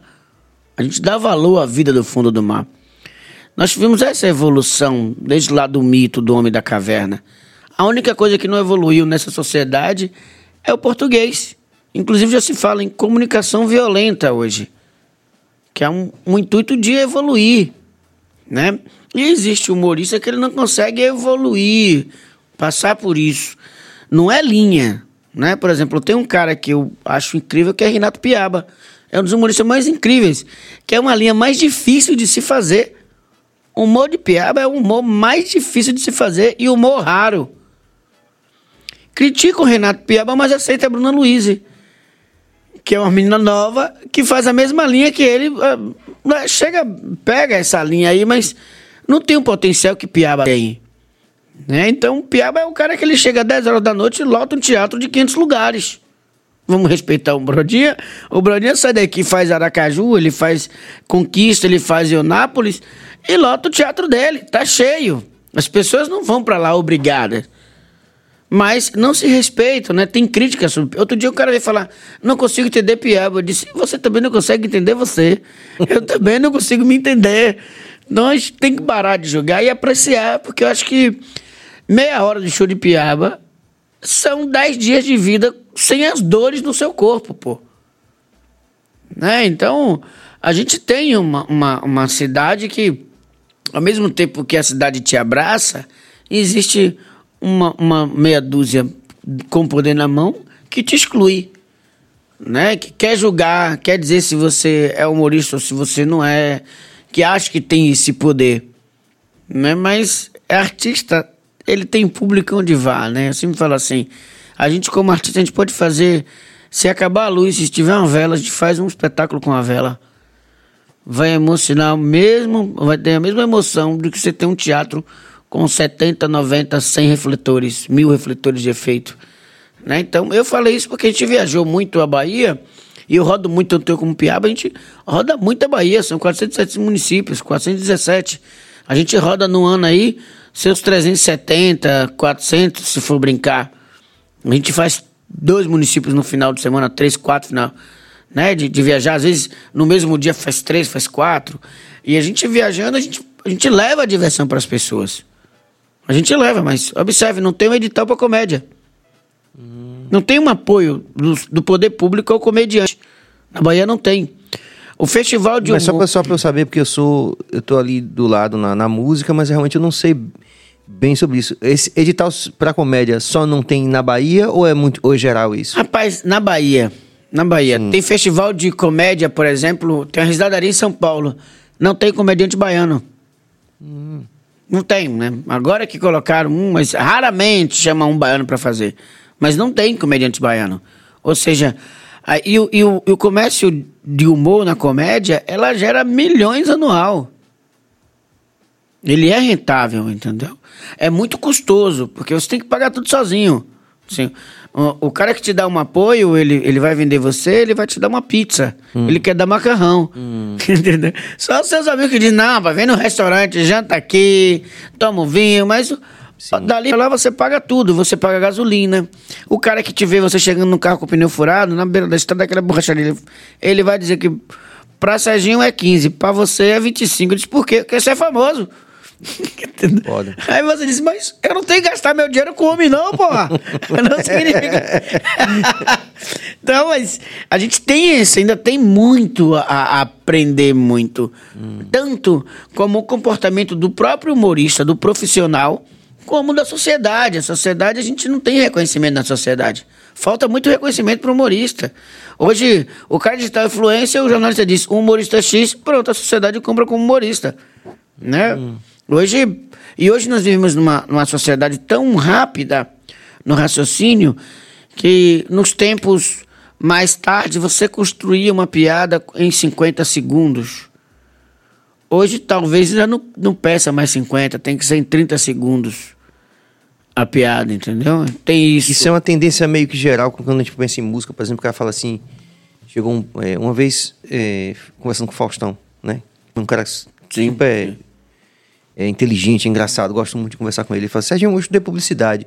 Aí os caras diziam que você tinha que, que pegar a turma nos primeiros cinco segundos. Hoje em dia só tem os 5 segundos você fazer a propaganda toda. É meio que geral essa coisa da velocidade. né? É, Chegar, é. como você falou, não pode mais desenvolver em 50, tem que ser em 30 segundos. 30 segundos. Em 3 minutos, se você não fizer a onda do riso, vai pra, vai pra 9, passou os 9, levanta 10 de vez da plateia. E dói quando o, o público começa e diz: "Ei, vai pra onde? Ei! tá chovendo, viu, porra? Vai molhar a chapinha da menina aí, ó. Como é que tá a aceitação do filme, agora que você também participou do Rédia Curta? A gente, inclusive, eles viriam ontem, mas por causa de agenda não conseguiu. Sim, sim. A gente até abrir essa... Porque a gente quer é, ajudar de, de- da nossa forma. Como é que tá a aceitação do filme, por exemplo? Olha, eu tô muito por fora por conta da demanda de trabalho que eu tô. Eu tô muito atolado, né? Eu tô roteirizando, dirigindo, editando, produzindo. A minha casa, pra você ter ideia, ela tá há duas semanas. Ela, ela tem mais ou menos uns, entre 10 a 15 atores dormindo num apartamento quarto sala, assim. Entendeu? Minha mulher mesmo disse: Eu vou pra casa de banheiro, eu! Vim pra aqui pra virar doméstico, eu vou embora. então eu tô muito por fora. Mas uma coisa eu posso garantir a vocês: é um filme que todo baiano tem que assistir. Tem que assistir. Se você vai assistir o Kanda, se você vai assistir X-Men, se você tem que assistir na rédea curta. Porque é feito por baiano. Imagine o amor, o carinho que esses meninos tiverem em produzir. O Silva e o Thiago. Eu fiz participação. Né? Então, Alan tá, tem muitos atores baianos. E a gente tem uma coisa, Serginho, muito dolorida que tem que ser dito aqui. Os jovens não têm referência dos atores baianos. Se você chegar na Bahia hoje, chamar o jovem e dizer me diz o nome de cinco atores baianos. Eles vão conhecer digitais influências, mas não conhecem os atores. Né? Mas também a gente vive um dilema bem pesado, né? Que o prefeito faz publicidade da própria prefeitura. O, o presidente da, da, da Câmara de, de Deputados ele faz a publicidade da própria Câmara de Deputados. O, o, o dono do, do mercado ele faz. É só amanhã, no atacarejo. Então, o dono faz a publicidade do mercado dele. Então, assim, tira o trabalho dos atores, né? Isso, isso é muito chato. A televisão vincula a publicidade do negócio do cara com o dono. Né? Então você vê o vereador, que é presidente da Câmara, fazer a publicidade da Câmara. O prefeito faz a publicidade da obra, o governador faz a publicidade da obra. Você tira os atores, e quando bota atores é com um cachê que é vergonhoso, é um cachê que é mínimo, né? No, no ator final, não sei quanto chega nas produtoras. Então a gente está vivendo um dilema que é a função do trabalho do ator ele tem sido apagado mesmo Sim. por conta de interesses empresariais. Ou o cara quer ficar famoso, com se tem cunho político, Sim. ou ele quer ser lembrado, né? Então a gente, a gente, é, e qualquer um pode ser ator, né, Adam? Qualquer um pode ser ator. O cara ele é estourado na música, ele tem, ele tem uma agenda. Você vê que agora tem a Jade. Picon que, que, que tá É. gerando toda essa polêmica, né? Mas ali aquilo é o que, é o que eu tô falando, né? É, a- hoje as TVs não mais seu, não, não quer mais seu currículo, quer saber quantos seguidores você tem. Porque a TV aberta ela já, mi- já migrou para o streaming há anos. Há anos. A estrutura da TV aberta hoje, observe. Veja a estrutura da TV aberta, para que direcionado é? Qual é a classe que é direcionada? O stream é direcionado para a classe A, B e C, no máximo. A aberta é direcionado para onde? Que tenta dialogar aí, mas. Né? Então, tem essa mudança escrota. Mas a gente tem que também, assim, e, e uma coisa que eu falo é, pô, se você é empresário, né? Por isso que eu dou muito ponto aos meus contratantes, a- ao pessoal da Top Magazine, que tem o maior prazer em contratar um ator baiano, em fazer a imagem, de estar ali, de fazer a gente trabalhar, de dar esse sustento pra gente, né? De dar esse trabalho. Por isso que eu valorizo muito e, e, e a Unidos Importados, que eu valorizo demais, o, o, o- o valorizo é, é, a Honda Motoclube, né? Valoriza a Buriti. E mudou todo o mercado, né? Antes você tinha um contrato fixo, hoje se você tiver 10 empresas com contrato fi- fixo, você dá graças a Deus. Se tiver duas, dá graças a Deus. Hoje paga diária. Então, uma publicidade que você cobrava 20, 30 mil reais, 60 mil reais, hoje, hoje você paga diária de 3 mil. Né? E aí acabou ali. É, teve agora mesmo uma, uma empresa de gás da Bahia que me ligaram para fazer a publicidade, o cachê era 3 mil reais pro ator. Outdoor na Bahia toda, ou seja, Sim. né, pô, peraí, pô. Uma empresa que gasta milhões anual com publicidade, na hora de pagar, o ator vai pagar o mínimo do mínimo do mínimo. Ou seja, né, até o... a- então isso tem que mudar muito ainda. E, e- e é bom que nossos colegas também, você que é ator, que tem um, um acesso mais à mídia, fale também sobre isso, né? A gente vê hoje, hoje você vê publicidade, hoje é mais é melhor investir em digital influencer, né? Que nem tem tanto assim fazendo publicidade de marcas também. É bom, é bom a gente deixar claro assim na Bahia. É, mas tem mudado também, né? Assim, tá procurando, por exemplo, já se pensa em micro-influenciadores, esse tipo de coisa. Tá, tá Nano, um mercado... o nano, o nano. Nano, é. É. assim, É tá- porque tá o cara bem que tem um milhão, o cara que tem um milhão, bom, ele tem um milhão de seguidores. Se no, no comentário dele não tem 100 mil pessoas, tem alguma coisa errada, né? Hum. Se ele tem 5 milhões, se não tiver 3.500 pessoas, tem alguma coisa errada né? lá, né? Então, Aquele número ali pode ser, de repente... é, né? É, é, americano é piramidal, né? Pirâmide, né? É. Botou dinheiro, tem. Tirou dinheiro, não tem. A gente tem que ter essa Mas é, clareza. eu acho tão interessante isso, porque de qualquer forma, eu, eu, é, se- a gente sempre discute muito isso daqui, né? O que, que significa um número, né? Então, é, é realmente estranho. A pessoa tem milhões e daqui a pouco não, não tem interação. E... É estranho isso. né? Eu Agora, eu- tem eu um comentário que cabeça me passou um ponto aqui. Você tá ligado que aqui tem um ponto, né? Mentira. É, tem um ponto aqui. É, é Billy. 99 filmes. Problema é os palavrões e pornografia. Pra assistir em família é complicado. Bom, vamos lá, 99 filmes. Eu gosto demais dessa observação, porque até onde, o que é palavrão? Quem veio primeiro? Deus, né? Jesus, Satanás ou português? Quem foi que separou que isso é um palavrão negativo e isso é uma palavra positiva? Primeiro, esse entendimento. O segundo é a forma de julgar, né? Por que eu julgam que é um palavrão? Eu julgo isso, é um palavrão, é pornografia, não dá para assistir com a família. Mas qual é o conteúdo que seus filhos estão acessando? Você acha mesmo que seu filho de 12 anos não é aquela criança inocente como nós éramos de 16?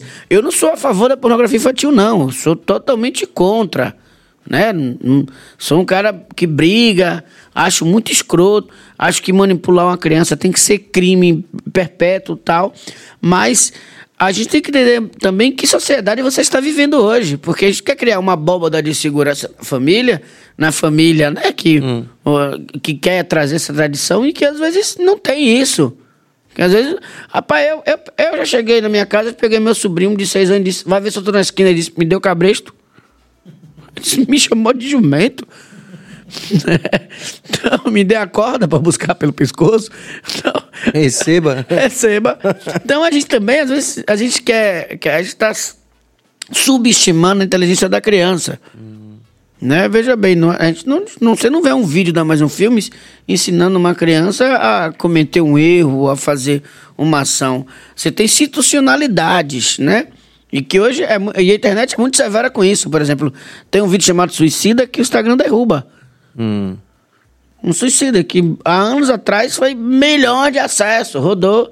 E eu entendo que o Instagram derrube mesmo, porque é um vídeo que fala de três pessoas se suicidando, né?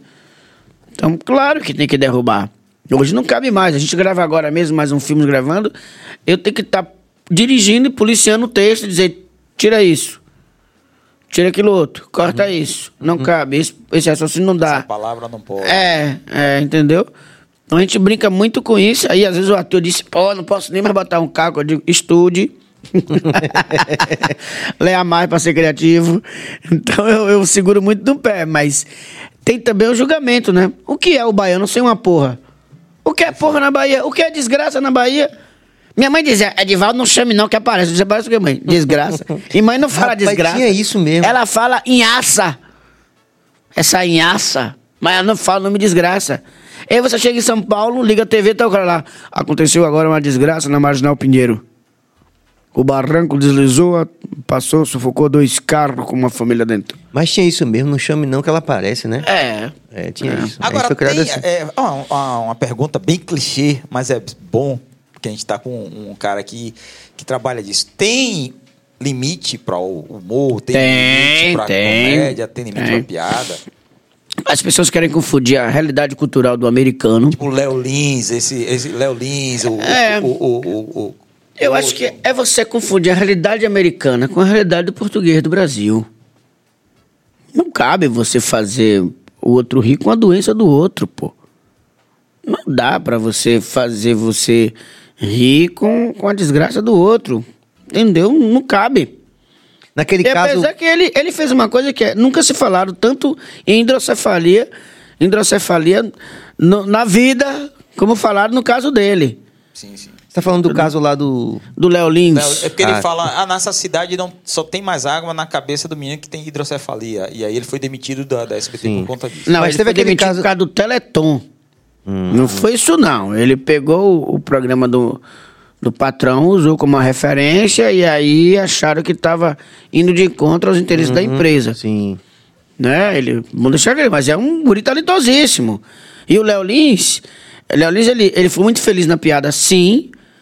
Tornou o assunto hidrocefalia discutido no Twitter, no Brasil todo, todo. Só que ele fazia um tipo de humor que eu, eu tentei fazer e desistir, que eu percebi que ia tomar uma madeirada segura, que é humor político, que é bater em político. Entendeu? O, Léo Lins, a merda de Léo Lins não foi nem por conta da piada de hidrocefalia. Não foi por conta do. Foi interesse político. Léo Lins foi, Léo Lins foi perseguido politicamente. Né? Imagina o cara chegar na cidade com Itabuna e fazer uma resenha com o gestor que tá lá, Fernando Gomes.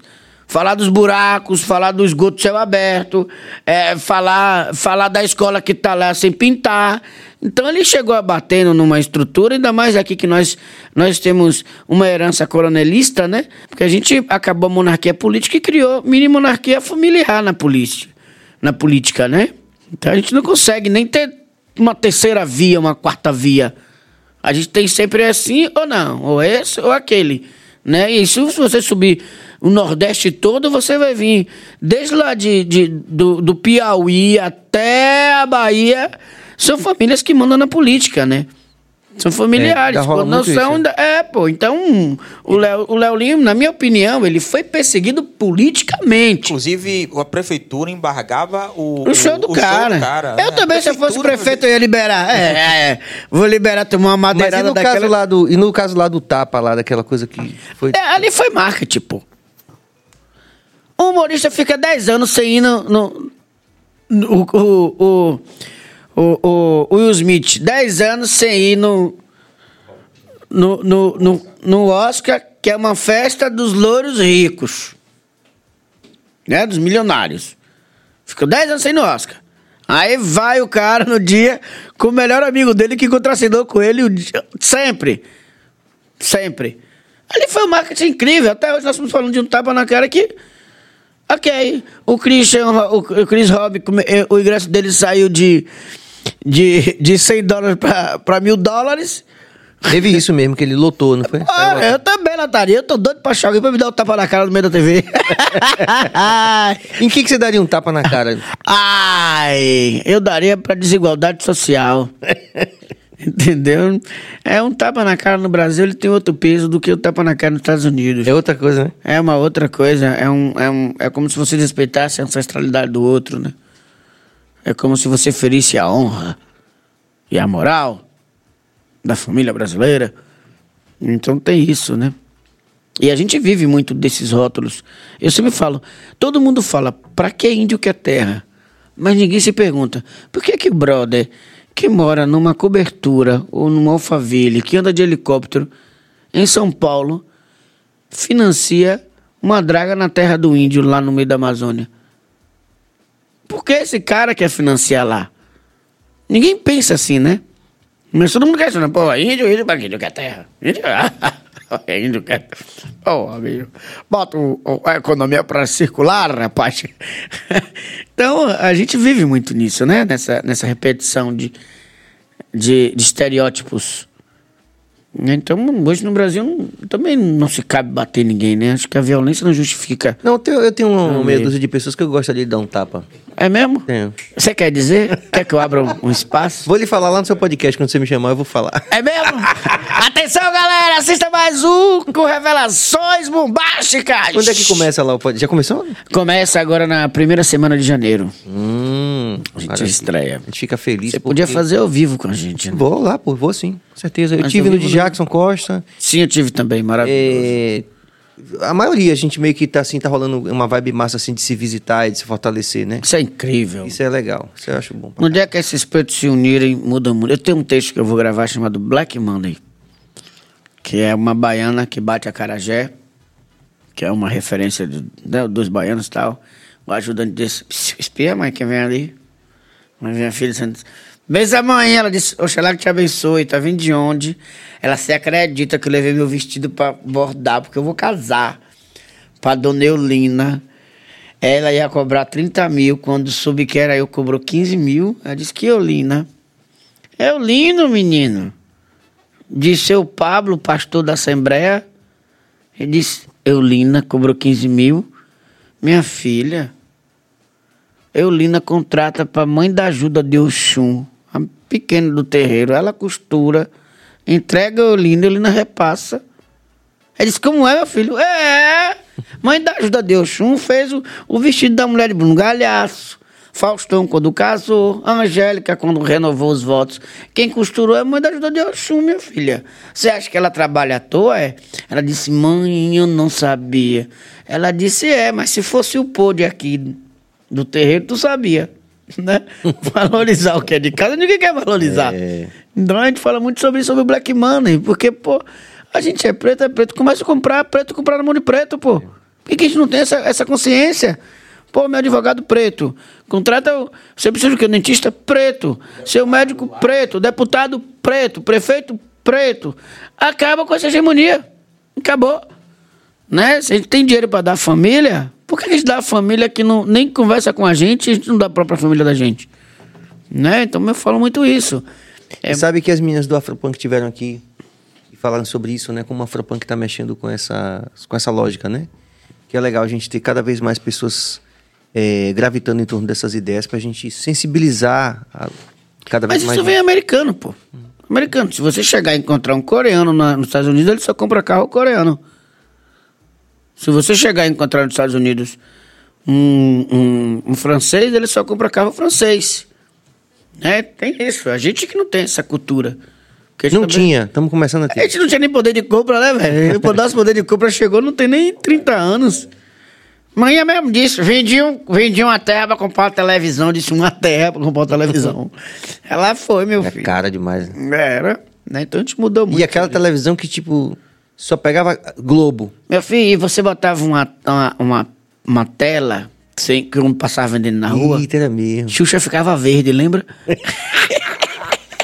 Porra, Vicente, é mesmo, tinha isso Era, mesmo. Era, a Xuxa ficava verde. Tinha isso mesmo. Tinha, pô. Tela bizarra, hein, velho? dizer, é corolida. Outro dia achei uma TV dessa no interior, eu queria comprar uma da mulher, só por causa da tela. Pra botar, que eu acho incrível. É, a gente Muito evoluiu muito. Muito, muito, muito. Agora, qual a pior parte de ser famoso, bem conhecido, bem famoso e tal? É você. É você. É vo- o famoso, ele é uma tartaruga sem casco.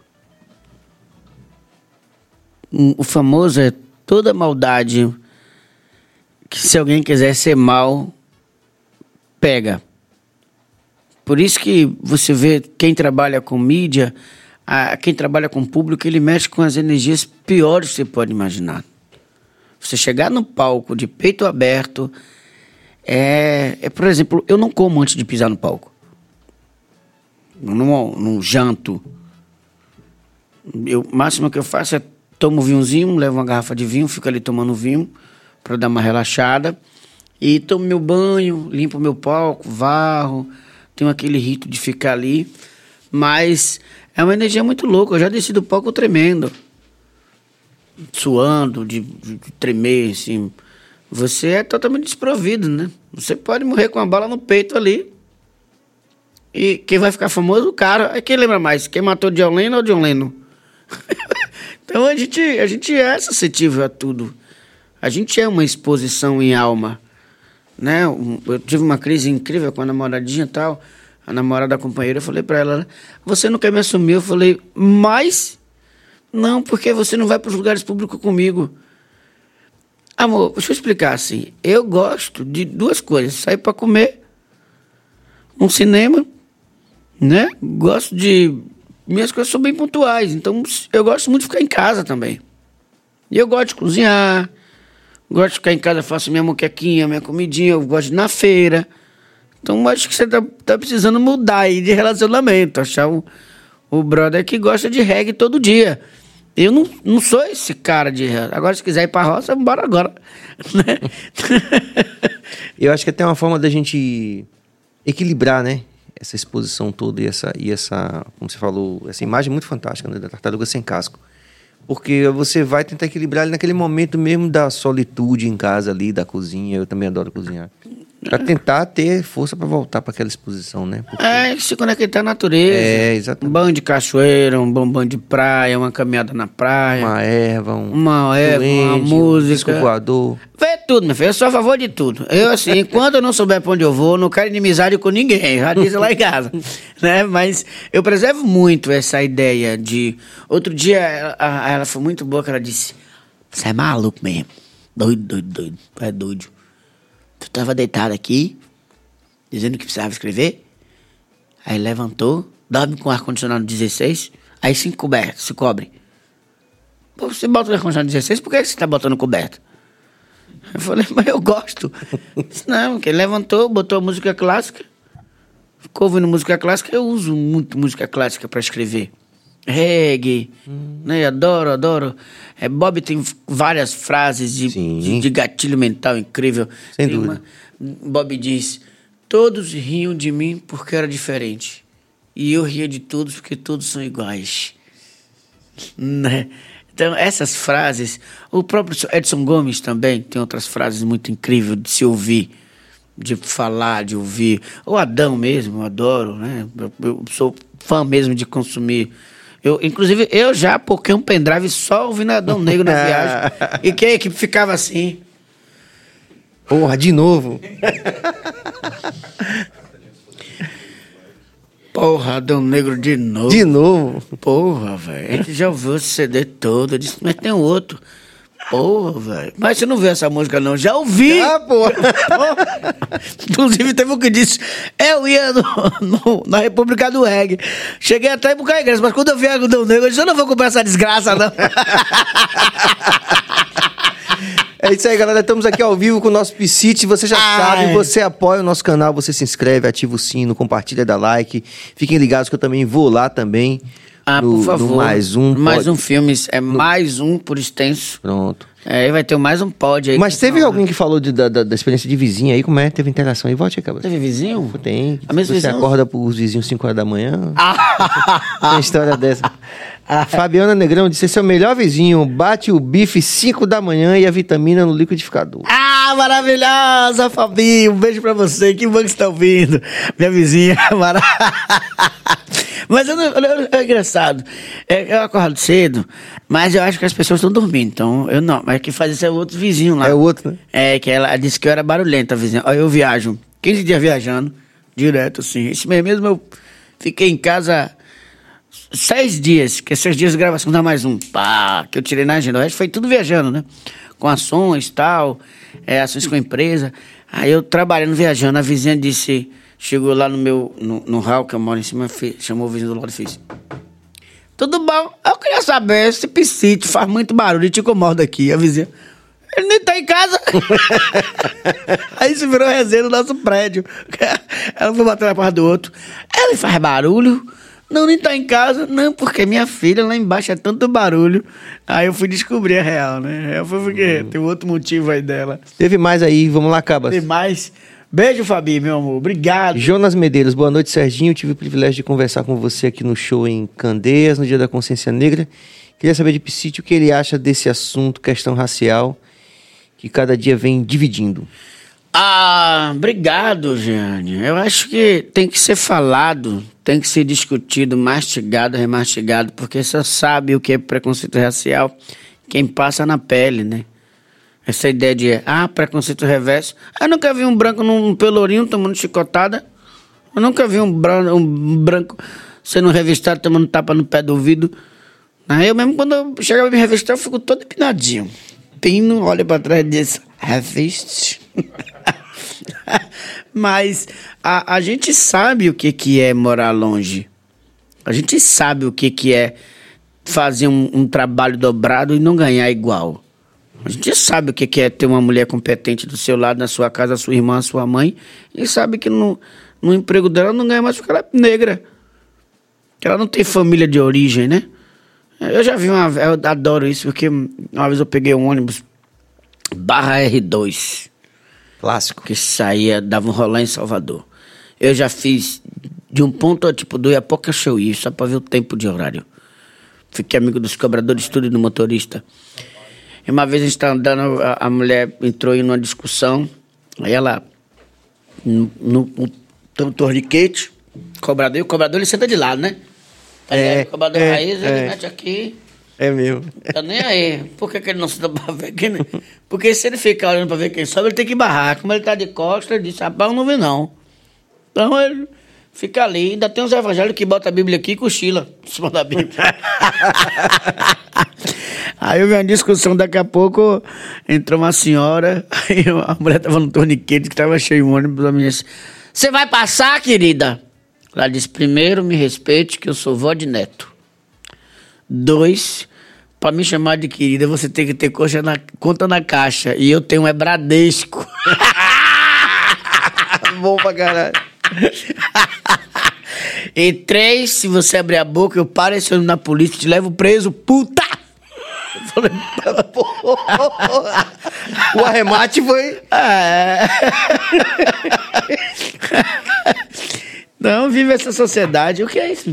Eu, Sampaio Sabores, que chegou aqui pra você. Ah, obrigado, Sampaio. Melhor hambúrguer gourmet da Bahia. Bonito, bem embalado. É, o cara, os caras são profissionais, pô. Ali na Cruz da Redenção, ali, você tá ligado? É mesmo ali? É, pô. Eu vou lá. Eu vou lá. Pode abrir? Claro, Pode comer. Como vai comendo aí, fica de boa. Não vou comer Você tem, agora, não. você tem inclusive, você, você- é, leva pra casa também, depois você manda lá um, Não, eu vou comer Faz daqui um- a pouco, vou comer no ar. eu com o dente tudo podre, vai ficar as carnes entre um dente e outro. Não é não?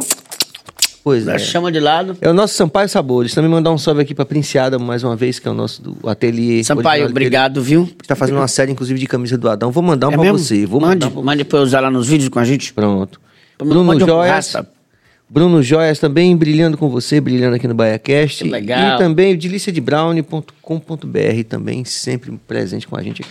Que legal. Rapaziada, pode anunciar também. Estão chegando essa semana mais dois apoiadores aí que são importantes. Legal. Pra gente é legal. É isso que o empresário tem que entender. Quando você anuncia a sua loja, o seu, a seu produto, a sua marca num programa legal, você está buscando um, um comprador intelectual, pô. Tá comprando um computador, o, o, o comprador exigente, é o cara que vai usar a sua camisa vai dizer, pô, a costura é boa, né? É igual artesanato. É, Eu, eu conheço uma amiga minha que ela tem artesanato, que ela compra tudo na China cola um no outro e diz: tô vendendo artesanato, Priscila. Você tá importando, sua ladrona. Você tá. Mas muito legal, eu queria agradecer demais. Já acabou, não, eu não vou embora, não, porque aqui tá bom demais, eu vou ficar aqui. Na verdade, a gente ficou um pouco impressionado pelo horário, porque por conta do seu, dos, lógico, seus compromissos, a gente entendeu tudo. Mas a gente vai ter que fazer a réplica lá, que eu vou lá. Sim. E sim. depois da réplica tem a tréplica aqui, porque você vai ter que fazer a parte B, porque tem muita coisa que você não falou hoje aqui ainda. Ah, eu, eu fiquei sentido. Eu saí. Não, mas a gente entende. É, foi, a gente teve esse prejuízo do cartão. E... Dói, Serginho. Dói, ô Serginho. Fale não. Tudo filmado, tudo bonitinho. O cartão caiu e pluf, estraçalhou. Oh, meu Deus. O soldado disquete. É mesmo. Da fita cassete que você fazia. Aqui com o Glauber Rocha, você falou de Glauber Rocha, que o Glauber Rocha não, não acontecia, não tinha cartão, né? Era, o- era, era a revelação. Tinha, pô, perdeu vários, vários deles. Eu, lá era pior, né? Porque um minuto de revelação naquela época é equivalente a 1.500 reais hoje. Eu vi, sabe quem, rapaz? Foi. Quem foi que tava fazendo, fazendo esse comentário no documentário de.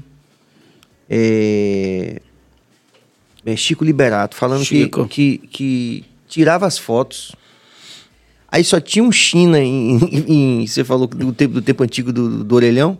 Só tinha um China, rapaz, que revelava a porra do filme lá em Feira de Santana. Ele tinha que vir pra poder revelar, pra saber se tinha prestado ou não, bicho. É. É brincadeira. E fazer a transição. Carlos Pita, Carlos Pita Carlos Pita, é, né? isso. E Ele tá fazer a transição do, do analógico pro digital. Siddhartha Gautama, boa noite pessoal, sou de Feira de Santana, tão certo assim, e aqui o Piscite é muito querido. Fala da introdução da música Cordel da Caixa d'Água, Piscite. Uma alegria enorme, volta por favor, cabeça. Uma alegria enorme ter Piscite falando de nós, feirenses. É maravilhoso. Tem lá um cordel que eu fiz da caixa d'água, que é maravilhoso, me homenageia assim e tal. E eu fiz o vídeo em feira, que foi um vídeo que viraliza, viraliza em feira, né? Porque quem é de feira é de feira, pai. É mesmo, tem isso mesmo. Quem é de feira não é. é. Eu com resposta. A não ser o camaçaria de feira. É, o Camaçari é o time, mas É. quem é de feira é de feira. Feira é diferenciado, parceiro. Quem é de feira é de feira. E outra coisa, todo feirense se conhece onde tiver, mano. Todo lugar do mundo, onde tiver alguma coisa boa ou ruim, tem um povo de feira envolvido. Se não tiver, trabalha ali. Pode ter certeza. Na Torre Gêmea, você acredita que morreu uns quatro de feira? Quando caiu, é sério, pô. Vai Não, tá perguntar. brincando. Em feira tem, tem um negócio da. de- tem umas ruas que tem nome de novela, velho. Achei isso espetacular. Aí, feira tem um tomba. Feira, fe- feira Tomba tem um é, tem um tomba. tomba, é. A feira tem que. Pô, rapaz, feira tá incrível, velho. Primeira vacina que chegou do, do- da Covid foi feira. né? Feira tem cédula de 420 real, parceiro. feira tem moeda de troco de 7 centavos, parceiro. Você não tá entendendo, não. Isso é bom pra caralho. É, parceiro. Lá, a, a, o Rolls Royce, nosso carro, adivinha onde é que é feita a, a tréplica? Feira de Santana, meu velho. Acabou as peças, Rua da Glória, gente, parceiro. Feira Tudo- Guai, perfeito. Não tem tudo- como, né? Não tem como, não, rapaz. do cordel da caixa d'água. É. Aí não posso falar. Bote, bote a música aí pra você ver. Tem um cordel da caixa d'água que é maravilhoso. Eu ouvi, apaixonei. Porque tem a caixa d'água mesmo, né? Tem. É. Tem o barco histórico do Tomba. É uma caixa d'água, uma caixa d'água bem desenhada, gigantesca. Se tombar, inunda tomba. De quem é a música? Ah, ah, Caixa d'água, como é? é cordel da caixa d'água. O Iatan Rayá. O Iatan Raiá dele. O Iatan maravilhoso. É. Ele meteu a pai, quem é de fora, é de fora. Olha a pegada do menino.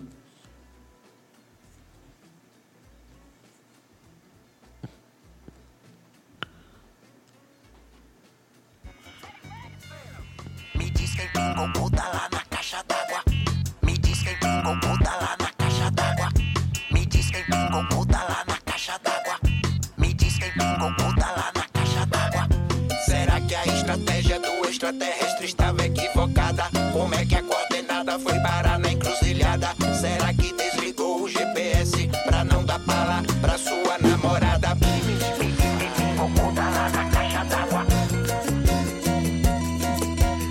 Música boa, rapaz. É, é. É, vai, balança, swing, gostoso, bom de ouvir. Piratão, um abraço, meu Como é que a coordenada foi parar na encruzilhada? É. Pra caralho mesmo. Dois extraterrestres. É. Estratégia do extraterrestre. Você quer ver extraterrestre? Ande em feira. Saia daqui um dia.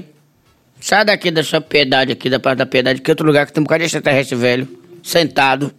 Que ali tem um ZT. Rapaz, você olha na borda da, da bermuda assim, o, o saco tá batendo no pé da canela. Eu disse ali é extraterrestre. Mas sai daqui, vai andando, você vai ver. Você vai um bocado de extraterrestre, rapaz. Feira tem uns ETs que você não explica. Eu, outro dia eu perguntei, disse, "Psiu, tudo bem? Ela, o que é? De que galáxia você veio mesmo? Me dê a real aí. e ela me disse a galáxia X Luz de 2027. Eu disse, é verdade, é verdade. Eu, E eu humorista bom em Feira de Santana tem. tem, tem, tem. É, é, o humor, ele é nativo. O bom humorista é aquele que conta piada pros filhos. O bom humorista é aquele que conta piada na sala. Que é aquele tio, geralmente, o pé no saco, que bêbado ele é calado. É, sã ele é calado. Tomou uma, fica... vira resenheiro. Tem humor, tá tudo que é lugar. Feira é sertão, né? Feira é a cidade da fé. Eu aprendi sobre a fé no sertão. Porque de onde eu vim tinha muita fartura. A fé, ela se prevalece quando fartatura, né? Sim. É, lá em casa, quando chega a fartura, diz, eu tenho fé que eu vou pagar esse demônio, senhor. Somente com fé pra pagar, né? Andar com fé é vou, que a fé não costuma falhar. Agora, Velho Piscite. agora uma pergunta que não pode faltar, né? O. Piscite veio de homenagem ao Renato Aragão? ou Como Rapaz, é que é? foi apelidado. Mas veio de Renato Aragão. Hum. Alguém eu vi e apelidou Piscite. Hoje eu sou muito fã de, de Renato, né? Renato é um, um- um cara incrível. Fez, marcou gerações, né? Mais e, de uma. E teve, e teve uma gestão, e você ser gestor... Fez muito um filho grupo- também. Fez. Engraçado, fez. Muito filho. Hoje só aparece a mais nova dele, né? Que é a influência e tal. É, é. O resto não dá pra aparecer mais. Mas ele fez muito. Mas o filho dele também já tá tudo velho, né? É, porque ele, ele, ele também fez filho até com 80, não foi? É, tá vendo que é bom ser humorista? Faz filho com até 80 anos. Cantor não, Sérgio. Cantor, Cantou não, quando velho. Cantou não. Chega os 45, diz. Quer dizer, eu "Oi, não vou citar conflito." nome não, mas tem cantor, muito cantor que tem filho com uma porra aí também. Tem, pô. Não? Alô, compadre Osh, daquele beijo, meu amor.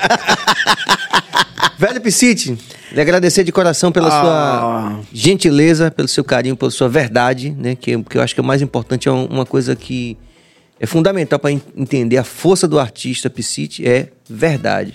Gratidão. Eu só tenho que agradecer. Agradecer por você estar no mesmo universo que eu. Agradecer por chegar aqui nesse podcast maravilhoso, uma estrutura incrível. A forma que como você conduz é incrível.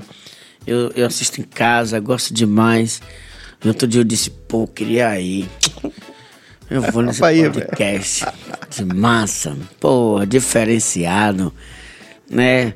Fala de tudo um pouco e sempre visando a energia da galera, energia positiva. Sim, é verdade. é, eu, eu, eu tô numa fase de vida, Serginho, que. Ah, fale de amor, por favor. Né? Não, não precisa é, estardalhar com a desgraça, né, a mazela, mas um pouco pra elas, mas fale de amor, por favor, É. né? Não, a gente gosta Necessário muito disso aqui. E a gente tem tido muita sorte mesmo. Tanto que a gente vai fazer essa réplica lá e depois você volta aqui para fazer o. Ixi, vou votar de van, eu e uma galera. Obrigado de coração. Obrigado, viu? Deus te abençoe ainda mais. A nós. E quando você eh, for pra Feira Santana, me chame que, a gente, eu quero ver uns duendes e, e, Vou, e vou te levar pra lá comer também. umas comidas em feira. No Tomba? No Tomba. Olha Ah, eu desejo que a mesma luz que me ilumina possa também iluminar você sempre. Viu? Obrigado, pessoal de casa que tá aí, vocês que ficaram aí colado.